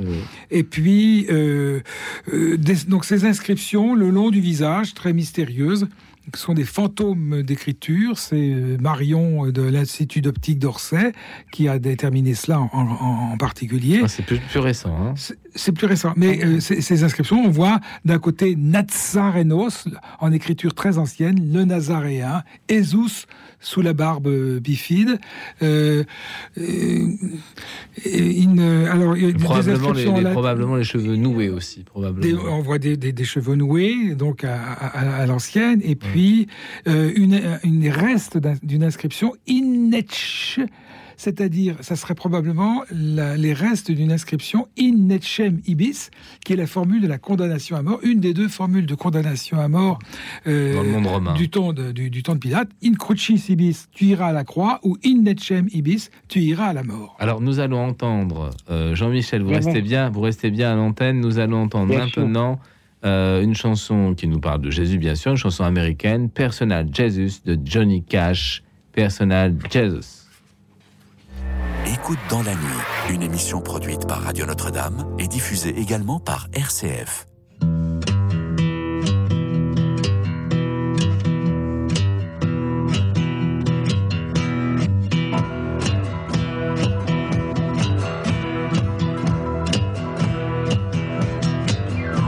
Your own personal Jesus. Someone to hear your prayers, someone who cares. Your own personal Jesus. Someone to hear your prayers, someone who's there.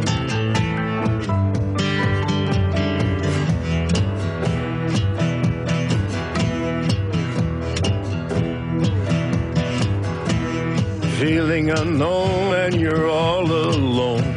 Flesh and bone by the telephone. Lift up the receiver, I'll make you a believer. Take second best, put me to the test. Things on your chest, you need to confess. I will deliver, you know I'm a forgiver.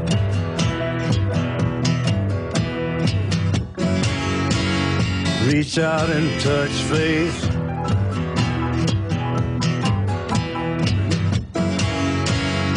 Reach out and touch faith. Your own personal Jesus. Someone to hear your prayers, someone who cares. Your own personal Jesus. Someone to hear your prayers, someone to care.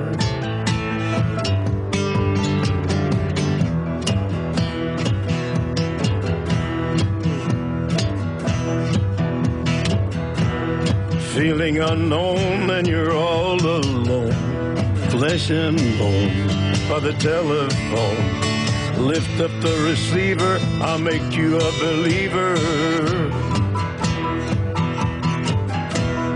I will deliver, you know I'm a forgiver.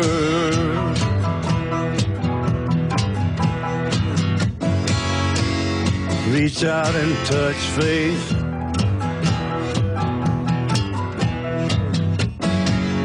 Touch faith.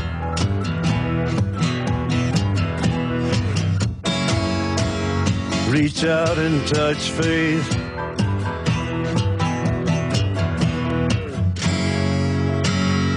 Reach out and touch faith. Johnny Cash, Personnel Jesus, c'était une reprise du groupe Dépêche Mode. Johnny Cash ayant emprunté la chanson à ce groupe sans les en prévenir. Et le leader du groupe de Dépêche Mode ayant entendu le titre a dit je n'attaque pas, c'est une reprise exceptionnelle, je la garde, c'est même mieux que ce que nous avons fait. Voilà Johnny Cash qui nous a quittés, qui était un grand chanteur, comme vous savez, de country. Alors, reprenons euh, les reliques pour finir. Jean-Michel, vous êtes toujours à l'antenne? Oui, bien sûr. Alors, Jean-Michel, nous allons euh, finir avec les reliques. Donc, que ce soit le suaire de Turin, euh, la tunique d'Argenteuil et le suaire d'Orviedo, il y a euh, des faisceaux euh, concordants qui sont énormes sur l'authenticité et qui vont dans le sens de l'authenticité euh, de, ces, de ces pièces remarquables. C'est extraordinaire. Est-ce qu'on a retrouvé peut-être quelque chose de... Parce que Sainte Véronique, alors ça c'est historique, c'est aussi ah les évangiles qui essuient le visage de Jésus. Est-ce qu'on a retrouvé quelque chose ou est-ce que... Non, non, tout cela vient du, du linceul, du visage de linceul. D'accord, c'est ça, la, la, légende de Véronique vient, vient, vient de là. Mais le, ce qui est absolument extraordinaire dans, dans, le linceul, c'est la façon dont c'est formé. On ne sait pas trop bien comment s'est formée cette image. C'est un brunissement dégradé, euh, nous disent les, Américains du, du Stur pour 1978, qui affecte le sommet des fibrilles. Il n'y a aucune trace picturale. C'est euh, il n'y a pas de peinture. Ça, touche sur une épaisseur très légère de 20 à 40 microns. Bien sûr. Et qui varie d'intensité en fonction de la distance entre le corps et le, et le drap et qui est, produit par émanation à distance et projection orthogonale avec une dimension tridimensionnelle. Donc c'est quelque Alors chose. ça veut dire qu'il faudrait que le corps flotte pour émettre une lumière, quoi. En gros. On ne sait pas comment les choses se sont faites. Donc c'est tout à fait étonnant. Euh, donc c'est un c'est un mystère euh, absolu. Mais je, voudrais ajouter euh, deux mots très rapidement. J'ai un, ami prêtre qui a vu l'ostension du Saint-Suaire à Turin, à Turin et il m'a dit c'est absolument extraordinaire. C'est quelque chose qui, qui, vraiment, ça, ça, ne peut pas être faux. Quand on est devant ce, ce, suaire, c'est vraiment euh, une, grâce, quelque chose de formidable, de merveilleux. Voilà. Oui, et puis il faut dire que euh, ce que nous voyons souvent dans les reproductions du, du linceul de Turin, c'est une inversion de, l'image, puisque euh, le, 28 mai 1898, le photographe Segundo Pia, quand il a été chargé à Turin de photographier le linceul, s'est aperçu dans, au moment de, euh, dans, son petit laboratoire avec le bac à développement, s'est aperçu qu'en fait le linceul était un négatif photographique, que négatif sur, sur négatif, ça donnait un, photo, un, positif. Donc les, avec une inversion des zones claires et des, et des zones sombres. Donc euh, ce que nous voyons souvent dans les reproductions, c'est une, inversion. Ce, que pendant des siècles on a vu, c'était euh, le négatif de la photographie. Donc comment imaginer qu'on ait fabriqué un négatif photographique au Moyen Âge Ah bon, ça, oui, ça c'est hors de question. Absolument impossible. Absolument, alors, absolument impossible. Petite question, Jean-Christian, euh, pour ce qui est du Jésus illustré par Vincent Arvalet, qu'est-ce que vous avez fait appel au suaire? Pour non, le visage mais, du mais Christ indirectement, euh, oui, bien Ah, entendu. alors oui ou non Alors dites-nous. Indirectement. Indirectement. Oui, parce que toutes les, les représentations de Jésus à partir du 5e siècle de notre Sont ère inspirés par le suaire. sont inspirées par le. De- Donc la les icônes, les icônes, Ouais. la barbe bifide. Alors on Ouais. parle. Pourquoi cette barbe bifide avec, en deux, avec deux pointes? Eh bien parce que ça provient des arrachements qui ont été faits au moment des sévices.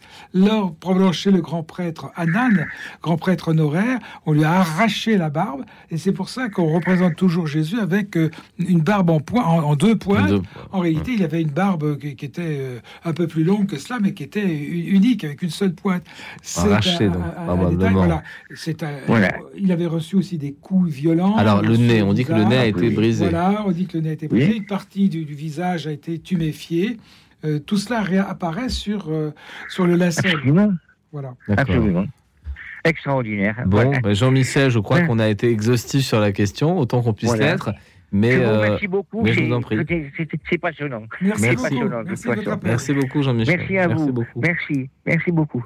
Alors, si nous revenons à Jésus, mais surtout à ce qu'il a dit, parce qu'il y a aussi ce qu'il a fait, mais ce qu'il a dit, euh, ça nous replonge dans les évangiles. Alors, on pourrait parler du message de Jésus. Alors, quel est son message? En quoi son message est-il si révolutionnaire? Et est-ce qu'il est révolutionnaire pour Alors, l'époque? Ou est-ce que c'est un rabbi? Parmi d'autres Voilà. Alors, petite précision. Avant, on n'a pas eu le temps de développer ce, ce- ce point-là, mais les évangiles, qui sont notre source principale, Alors là, on parle des, ca- évangiles, des canoniques. hein, là. les canoniques. Donc, trois synoptiques, Matthieu, Marc et Luc, et un évangile tout à fait à part qu'on appelle l'évangile de Jean. Ces évangiles sont crédibles, parfaitement crédibles, d'une part parce qu'ils ont intégré... Des... Alors, ils datent tous des années 60 et euh, Jean tardif. été écrits avant l'année 70, puisque aucun ne parle de la réalisation de la prophétie de Jésus, comme quoi Jérusalem serait détruite. Dans les quatre Ah oui. évangiles, il est question de la destruction du temple, mais à aucun moment il n'est dit que cet événement est intervenu. Et nous savons même que l'évangile de Luc se poursuit par euh, un autre texte qui s'appelle les Actes des Apôtres, Dont on parle peu. le- euh, dont on parle peu, mais enfin qui, est- qui est très intéressant, Oui, qui raconte tout les débuts de- du, du christianisme et qui se termine en l'an 62. Donc l'évangile de Luc a été écrit avant 62, euh, 61, 62. Même chose pour Matthieu, puisque Matthieu et Luc ont deux traditions un peu, diffé- euh, un peu différentes sur les évangiles de l'enfance, donc ils ne sont pas communiqués les renseignements. Donc tous les, tous les évangiles datent des années 60, 60 à 64. Euh, L'évangile de Jean étant, comme je l'ai dit, le plus historique. euh, du Et le plus tardif, le et- plus récent. Un, un peu Un plus peu plus tardif. tard. il a eu connaissance très certainement des, des autres. Alors, le message de Jésus. Alors, en quoi il est si étonnant? Alors, premièrement, Jésus est un juif pieux. C'est très important de resituer Jésus dans, son, dans, dans, dans le contexte, le contexte Sociologique. Oui. C'est un juif pieux. Les, historiens euh, juifs, d'ailleurs, le reconnaissent. David Flusser, Shalom Ben-Chorin, euh, Jacob Neuscher, euh, André Chouareki en France, tous disent euh, il est proche des, pharisiens et il est très enraciné dans le monde culturel juif, dans le monde culturel de son temps. Il le dit lui-même, Jésus le dit lui-même, il est venu pour les, les brebis perdues d'Israël. Le message qu'il délivre, c'est celui du royaume. Le royaume à venir, l'amour infini, miséricordieux, le pardon offert, pas donné, mais, mais, mais offert à tous.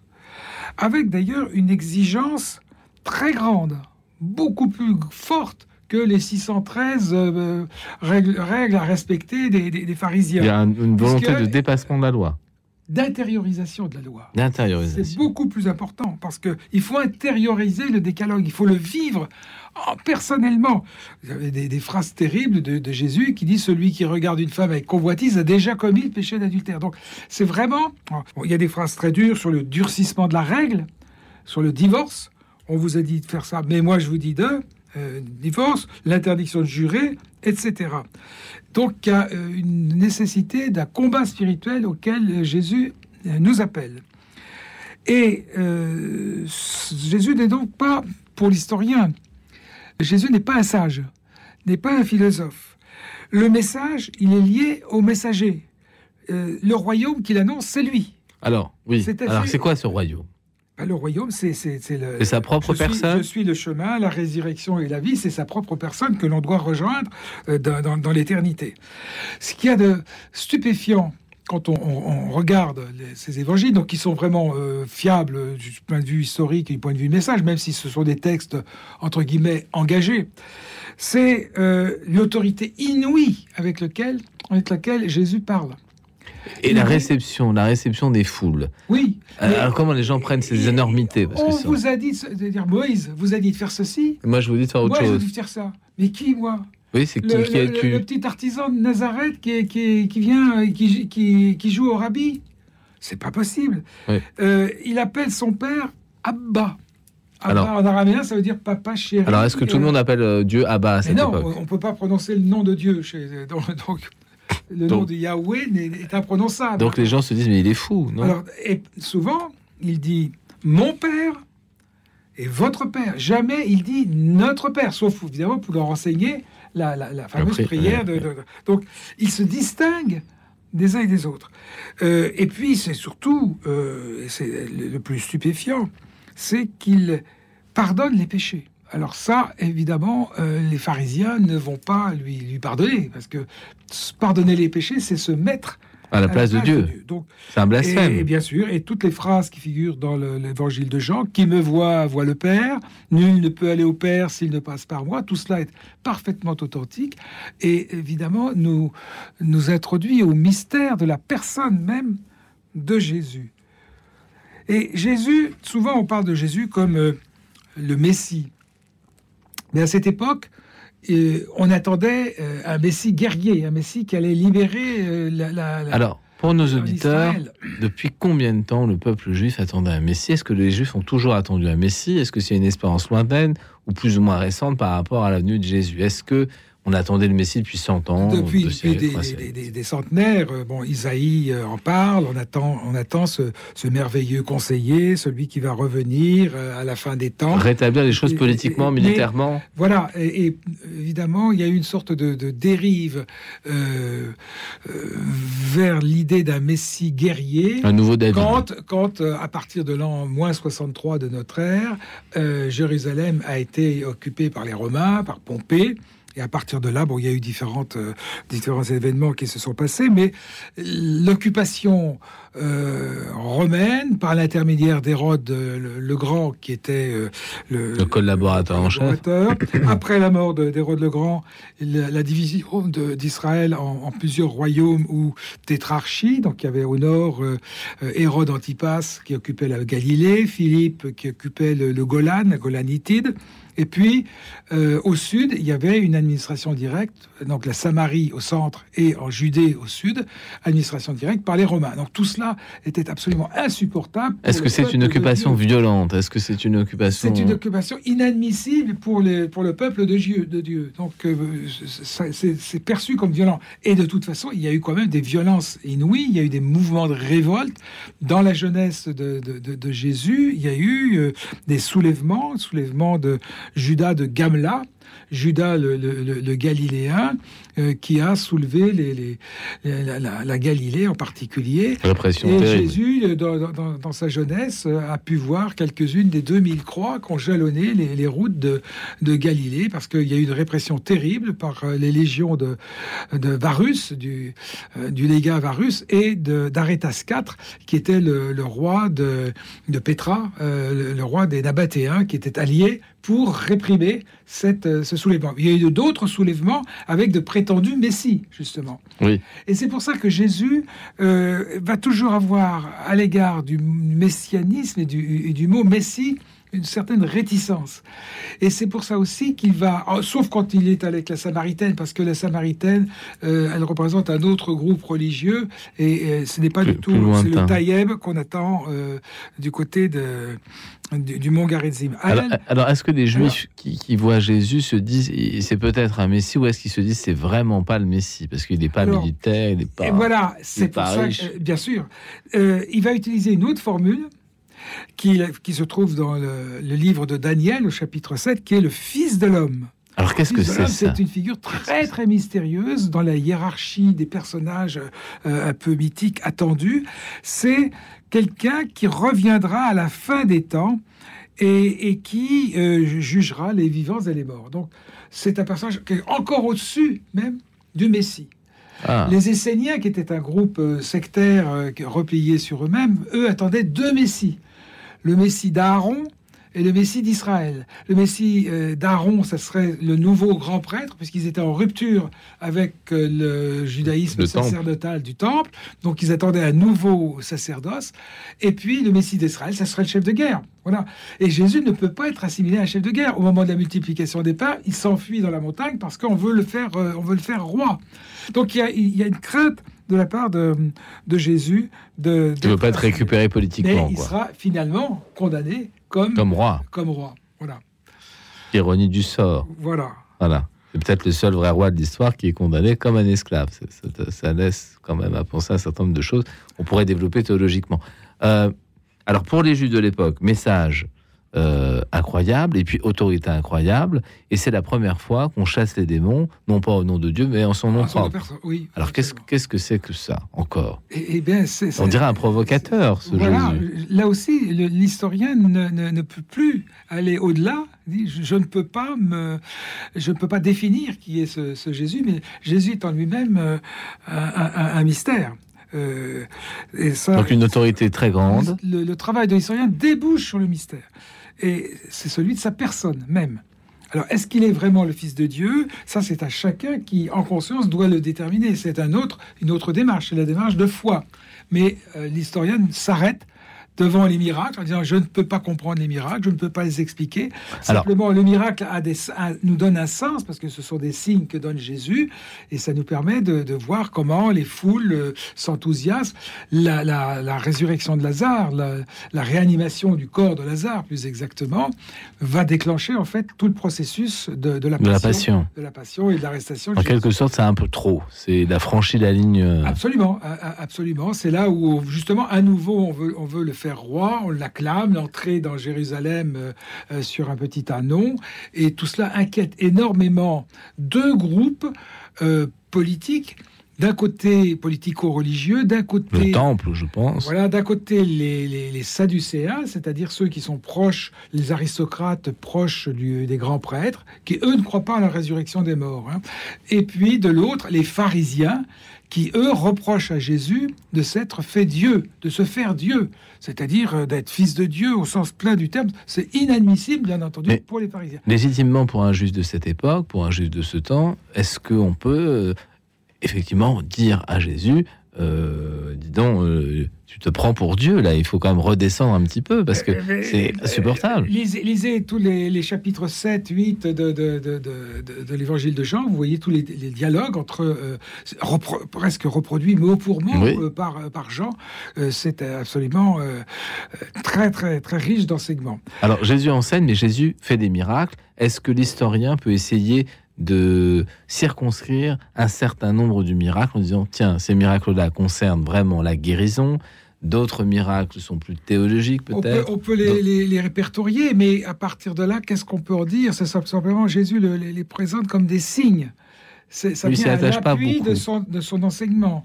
Euh, il ne fait pas de miracle euh, gratuit, comme quand dans les évangiles de l'enfance dont on parlait tout à l'heure, euh, le petit oiseau qui, qui, s'envole. C'est très joli, mais, oui, mais voilà, on n'est plus chez Walt Disney. Que, exactement, exactement. Le, miracle, comme d'ailleurs aujourd'hui, les, miracles de Lourdes ou les miracles... Alors des guérisons, alors ce ça. sont des miracles de guérison, eh bien, ce sont des signes donnés par, par Dieu, par le Christ, pour que la foi se raffermisse. Alors, est-ce que historiquement, on a pu calculer le nombre de miracles par exemple euh, Parce qu'on s'y est essayé. Le, nombre exact qu'on peut lire dans les évangiles, mais enfin, bien sûr, on les répertorie, on les étudie, euh, mais on, ne peut pas se prononcer en tant que. Historien. Alors, la multiplication des pains, par exemple, c'est pas un miracle de guérison. Non. C'est un peu à part. Alors il y en a probablement eu une seule, parce que là, il y a des doublons, il y a euh, d'un côté 12 euh, euh, pains qu'on a récupérés, et l'autre, il y a 7 pains. il y a les poissons aussi, ça, ça varie selon le, nombre. Oui. Alors, le, et ça a dû marquer les gens pour que ce soit... Oui, bien sûr, mais tout ça avait un sens, c'est un sens caché. en sens théologique, disons. C'est ça, c'est le sens de, de l'Israël, les 7, c'est un sens universel, etc. Donc il y a des différence dans les significations, mais il y a probablement eu un doublon. Il n'y a pas eu deux miracles de la multiplication des, des, pains. je pense que déjà une fois, voilà. voilà. Et puis, la résurrection de Lazare, c'est le grand miracle. Il y a eu d'autres résurrections. La petite fille aussi. La fille de Jaïr. Oui, quand même. Euh, la, chef de la, le chef de la synagogue euh, de Capharnaüm. Tout cela. Mais c'était à Capharnaüm, donc c'est un, gros village. Là, euh, la résurrection de, de, Lazare, c'est tout à côté. Béthanie, c'est tout à côté. On peut voir, j'ai vu, moi, dans mon voyage, un de mes voyages en Israël, le tombeau de Lazare, qui est très probablement authentique aussi. Et malheureusement, il est situé euh, en une zone d'administration euh, euh, israélo-palestinienne. C'est pas facile d'y aller, mais, c'est très intéressant de voir un tombeau du, du 1er siècle très très vraisemblablement le, tombeau de Lazare. Donc il y a eu des foules entières qui ont voulu, euh, euh, d'où l'inquiétude.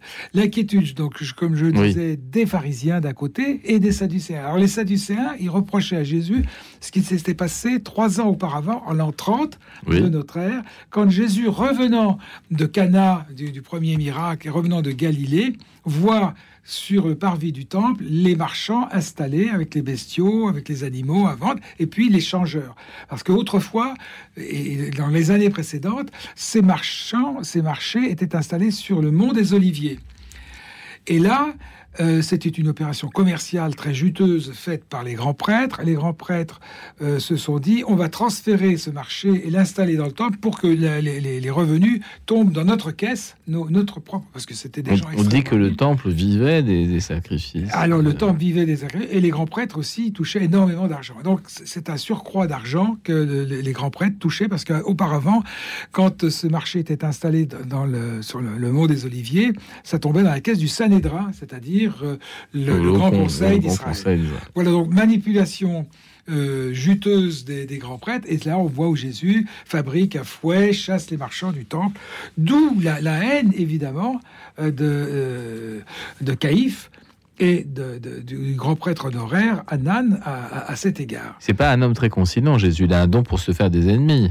Des amis peut-être, mais des ennemis aussi. Ah, il y, a, chez, Jésus un côté prophétique, un côté qui Dérangeant, dérangeant. Dérangeant, qui, qui jette des anathèmes sur Capharnaüm, Bethsaïd, qui leur promet le sort de Sodome et de Gomorre. Donc, il s'attaque aux puissants aussi. Et il s'attaque aux puissants, il s'attaque à l'incrédulité autour de lui. Euh, il faut atténuer cette idée du, doux Jésus. Mais pas tellement romain, je trouve. Euh, Jésus est à la fois euh, un homme qui annonce avec vigueur et passion euh, et avec un enseignement très rigoureux d'un côté, comme je l'ai dit tout à l'heure, et puis de l'autre, il y a la miséricorde. Et le christianisme est précisément dans cette tension. Si on n'est plus dans la tension, on, est, euh, on, tombe à côté de quelque chose. Il y a la tension entre voilà, la miséricorde d'un côté et puis l'exigence euh, du Christ. Alors nous allons écouter maintenant un titre que vous connaissez peut-être, Johnny Hallyday qui va nous interpréter Jésus-Christ. C'est la vision qu'a Johnny Hallyday de euh, Jésus.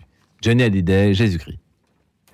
Écoute dans la nuit, une émission produite par Radio Notre-Dame et diffusée également par RCF.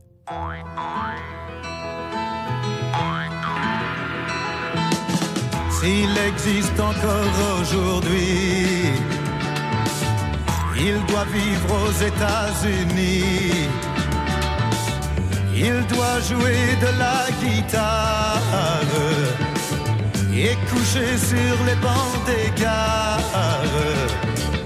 Il doit fumer de la Marie-Jeanne avec un regard bleu qui plane. Jésus, Jésus-Christ Jésus-Christ est un hippie. Poncho mexicain sur le dos. Autour de son front un bandeau. Il est barbu et chevelu. Il s'est battu à Chicago. Il aime les filles au sein nu. Il est né à San Francisco. Oui, Jésus, Jésus-Christ. Jésus-Christ est un hippie. Dans les parcs et le long des docks, il vit dans un sac de couchage. On n'arrête pas de l'arrêter pour délit de vagabondage festival de Woodstock. C'est lui qui soigne les blessés. Oui, Jésus, Jésus-Christ. Oh, Jésus-Christ est un hippie. Son père s'appelait Joe, je crois. Sa mère s'appelait Mary, je crois. Il a 33 ans, je crois. Le FBI lui court après, je crois. Et s'ils arrivent à le coincer,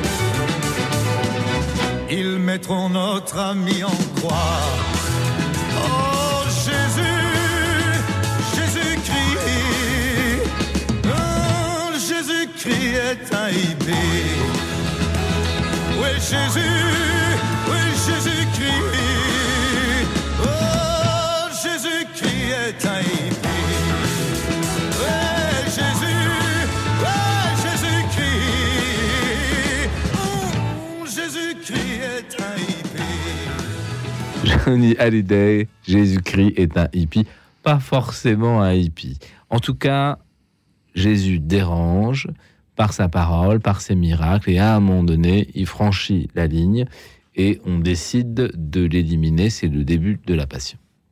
Oui, alors la passion, donc euh, le, point de départ, comme je le disais, c'est euh, la, réanimation du corps de Lazare. J'ai mieux parler de cette formule plutôt que de la résurrection, puisque c'est pas Lazare mourra euh, plus tard, plus tard bien sûr. Oui. donc tout cela déclenche l'alliance de deux groupes opposés d'une façon habituelle, c'est-à-dire d'un côté les Sadducéens, proches de, des grands prêtres, et de l'autre les pharisiens, qui sont des, plus spirituels, qui veulent transformer le peuple d'Israël en un peuple saint, en leur imposant le, le respect d'un certain nombre de, de, de principes et de façon extérieure, alors que Jésus, lui, intériorise la loi, comme je le disais. Donc ce, complot va se, traduire par la trahison de, l'un des douze, Judas, la livraison de Jésus, l'arrestation dans le jardin de Gethsemane, tout cela est authentique, de par Jonathan, le, chef de la garde du temple et euh, agent des, grands prêtres. Il va être interrogé et conduit euh, les mains liées dans la maison privée de Hanan, Anne, le grand prêtre honoraire, donc qui a été déposé, comme je l'ai dit, en l'an 15 de, de, notre ère, euh, et euh, interrogé sur sa doctrine et ses disciples, nous dit Jean, qui étaient probablement présents, puisque Jean est, est très très au courant de tout ce qui se passe euh, autour du temple de, de Jérusalem. Est-ce qu'on peut parler d'un procès? Est-ce que c'est vraiment un procès? Alors non, il y a, justement, il n'y a pas eu de procès juif, contrairement à ce que laissent entendre les synoptiques, il n'y a pas eu de comparaison de comparution de, Jésus devant le Sanhédrin de façon officielle, parce que le Sanhédrin, il faut l'autorisation de Pilate pour le réunir, et tous les textes juifs nous disent qu'on ne pouvait pas réunir le Sanhédrin la veille d'une Pâque, on pas était la, la, veille de la Pâque, et en plus la nuit. Oui. Donc euh, c'est pas crédible. C'est simplement il y avait autour de Anne, euh, Caïphe n'était pas là, hein, autour de Anne un certain nombre de hiérarques de Jérusalem, donc ça ça, ça remplaçait un peu le, le, le Sanhédrin, mais ce n'était véritablement pas une autorité légitime. Parce qu'on que ça aille vite aussi, Alors, pas de défense. Il faut aller très vite, c'est ce qu'avait dit euh, euh dans une, euh, une réunion informelle du, du, du Sanhédrin. Euh, vaut mieux qu'un homme meure plutôt que, tout, le peuple. Et puis il ne faut pas que le peuple ne s'en mêle aussi. Et il ne faut pas que le peuple s'en mêle. On va l'arrêter en dehors de ses disciples. On laissera ses disciples partir parce qu'ils ne sont pas très dangereux. Par contre, lui, une fois qu'on leur, on on fera son procès et on, pourra le faire tuer. Mais comme on n'a pas le droit de, de, de faire mourir, puisque c'est un droit qui avait été enlevé par les Romains, il faut bien passer par les Romains, faut le présenter à Rome. Alors donc dès le lendemain, probablement après avoir été euh, enfermé chez euh, Caïphe, il est conduit par Anne et, et Caïphe, et puis les, les, les autres euh, dignitaires juifs, devant le grand prêtre, devant euh, Ponce Pilate, qui habite, qui habite le palais d'Hérode le Grand. Alors Pilate ne connaît pas Jésus, et on va lui présenter Jésus comme un, Nazaréen. Alors le Nazaréen, euh, ça veut dire un descendant de David. Euh, les Nazaréens, c'était un petit groupe qui s'était installé au deuxième siècle avant notre ère, dans un petit village. Ils avaient créé deux villages. Ils avaient fondé Nazara de Netzer, le rejeton. Donc le rejeton de David. Et puis au sud de Damas, un autre village qui s'appelle Kokaba, l'étoile, l'étoile de David. Donc ce petit groupe de Nazaréens ou Nazoréens prétendait descendre du roi David, c'est-à-dire mille ans avant. Bon, il y en avait probablement d'autres, mais euh, ce groupe descendait. Et ce petit groupe de, de, Nazareth était assez mal vu des autres juifs. Vous vous souvenez de la phrase de Nathanaël dans euh, le, livre de, Jean, dans l'évangile de Jean, de Nazareth peut-il sortir quelque, chose, de bon, Voilà, parce que ce groupe était un petit groupe fermé qui euh, prétendait descendre de, et Jésus était probablement l'héritier davidique. Alors, euh, Pilate, on présente donc à Pilate Jésus. il faut bien voir qu'on est dans un système collaborationniste. C'est-à-dire que Ponce Pilate n'a pas suffisamment de troupes pour assurer la sécurité euh, du territoire, du territoire qu'il occupe, c'est-à-dire la Judée et la Samarie. Il a 600 hommes sur, à, à Césarée-Maritime, c'est pas beaucoup.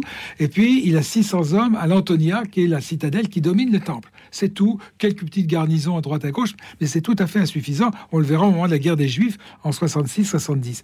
Donc, il a besoin de s'appuyer sur les euh, 7200 prêtres, les 9600 lévites, et bien entendu la hiérarchie et les grands prêtres qui sont là et qui tiennent toute l'économie et la politique à Jérusalem. Donc c'est vraiment un système collaborationniste.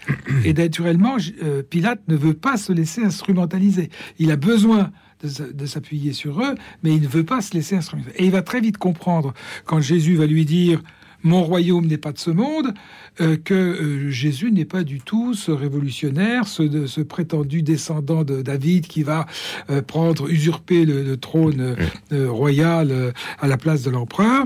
Et, c'est à partir de là qu'il va essayer de faire, de s'opposer à la demande des, des Juifs d'exécuter Jésus. Donc, c'est pas par compassion à l'égard de Jésus, il s'en fiche complètement, évidemment, mais c'est pour ne pas céder aux, juifs, aux autorités juives. D'où l'épisode de Barabbas, le fameux prisonnier.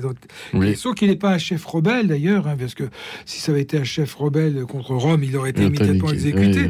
C'était un bandit euh, qui avait euh, un droit commun, droit commun, responsable de meurtre. La flagellation, la décision de, de Pilate de le faire de faire flageller Jésus de le faire couronner aussi, le, couronnement. Est-ce que est-ce que c'est pas finalement le, maximum de ce que voulait Pilate, une flagellation oui, euh, Flagellation violente. S'il mourait, tant pis, il mourrait. Par contre, euh, il a survécu. Et là, euh, à nouveau, Pilate va se servir de Jésus pour se moquer des grands prêtres. Votre, voici votre roi et chez Homo, voici l'homme. Alors on voit apparaître un, être couvert de sang, ruisselant, avec une, la couronne radiante des, des, empereurs. Et, finalement, ce sont les justes qui demandent quand même d'aller jusqu'au bout. Et ce sont les, les, autorités juives, non pas les, tous les juifs. bien sûr. Il avait été acclamé par le peuple. Il faut bien, bien sûr Sinon, distinguer. Pas de chrétiens, voilà. Mais euh, les, membres des prêtres, les lévites, euh, euh, tous les groupes stipendiés par ces, ces, ces, bandits qui étaient les, les, grands prêtres, qui étaient détestés du, du, du peuple juif, bien sûr. Donc l'épisode de Lecce Homo est encore un épisode de, de moquerie. voilà. Et puis, au dernier moment, les Juifs vont lui dire Tu n'es pas l'ami de César. Et l'ami de César, c'était une dignité qu'avait euh, reçue très probablement pour Pilate. Euh, et là, il s'est souvenu de l'épisode qui s'était passé l'année précédente, en l'an 32, quand il avait voulu introduire des, boucliers euh, avec des, des boucliers d'argent ou d'or, avec des inscriptions à la gloire de Tibère. Là, il y avait eu un soulèvement. Les quatre fils d'Hérode le Grand, dont Hérode Antipas, avaient protesté auprès de Tibère, l'empereur, et celui-ci avait réprimandé Pilate. D'où Pilate se dit, euh, là, euh, c'est plus possible, il ne peut plus aller euh, au-delà. Donc il a accepté à ce moment-là que Jésus meurt sur la croix, il le leur livra.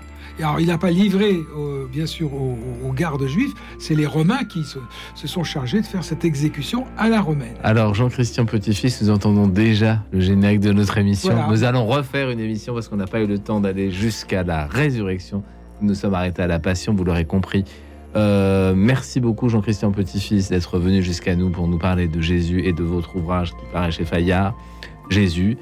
Euh, merci à Denis Thomas qui a contribué à préparer cette émission. Merci à Alexis Duménil dont c'était la dernière réalisation pour nous ce soir et qui nous quitte pour d'autres aventures fructueuses où il mettra son talent au service d'autres animateurs radio et peut-être même de télévision. Euh, merci à nos bénévoles Arlette et Laetitia. Demain, Cécile Aduterre animera Écoute dans la nuit. Quant à nous, nous nous retrouvons la semaine prochaine. Et pour l'heure, je vous confie à la prière de vos anges gardiens et méditez bien la vie de Jésus, car ça reste pour nous un exemple et historique et un exemple de foi. Merci beaucoup. Merci.